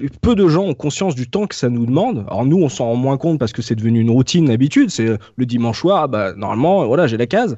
Et euh, voilà, je pense qu'il y a peu de gens qui se rendent compte du temps que ça demande de faire euh, deux podcasts par mois pendant six ans. Donc, euh, et d'ailleurs, n'hésitez pas, hein, ceux qui nous écoutent, à laisser plein de messages dans les commentaires pour remercier Looping et Mika de Twix du temps qu'ils vous ont consacré pour faire tous ces podcasts depuis tant d'années. Je sais que ça leur fera plaisir que vous leur fassiez un petit retour voilà, sur les podcasts où ils vous ont fait rappeler des choses, où ils vous ont ému parce qu'ils ont eu les mêmes souvenirs que vous. Donc, n'hésitez pas à, leur laisser plein de bisous là-dessus. Et je suis d'accord avec toi, Mika, c'est que la case rétro, ça a été, c'est une aventure qui nous a demandé du temps et euh, dont aucun d'entre nous n'était euh, visionnaire sur le fait qu'on s'en sera encore là six ans après, quoi.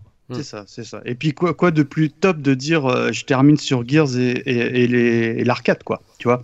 Oui, carrément. Et donc je, citerai donc un poète bien connu qui, qui s'appelle Et je m'en vais comme un prince. Un prince.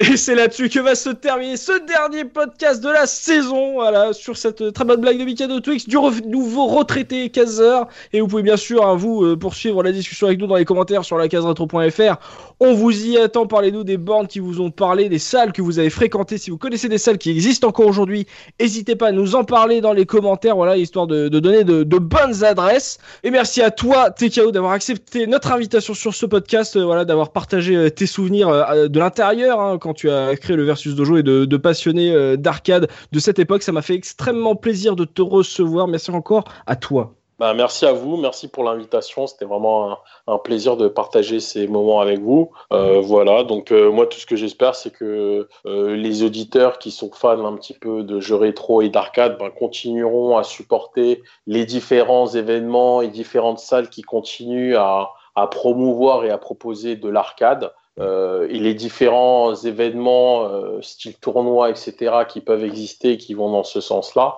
Donc, euh, donc voilà. Donc, j'invite les auditeurs à, à continuer le combat exactement. Et puis vous, TKO, vous le retrouverez dans tous les, les gros événements arcade qu'il y a en France euh, tout au long de l'année, à chaque fois, là, que ce soit euh, au Stunfest, euh, au HFS Summer ou au Red Bull Comité, qui est euh, euh une, on va dire, un, diamant pour la visibilité du, de l'arcade en France pour le reste du monde. Donc, on voit que c'est grâce à des gens comme ça que ça vit et que on arrive à alimenter la chose. Donc, voilà, ça m'a fait extrêmement plaisir de t'avoir sur ce dernier podcast de la saison. Merci encore à toi. Merci à tous mes chroniqueurs d'avoir participé à cette émission et merci à vous, chers auditeurs, de nous avoir suivis. On espère qu'on vous a fait passer un bon moment et qu'on aura su faire ressurgir de vieux souvenirs de salles embrumées chez certains d'entre vous.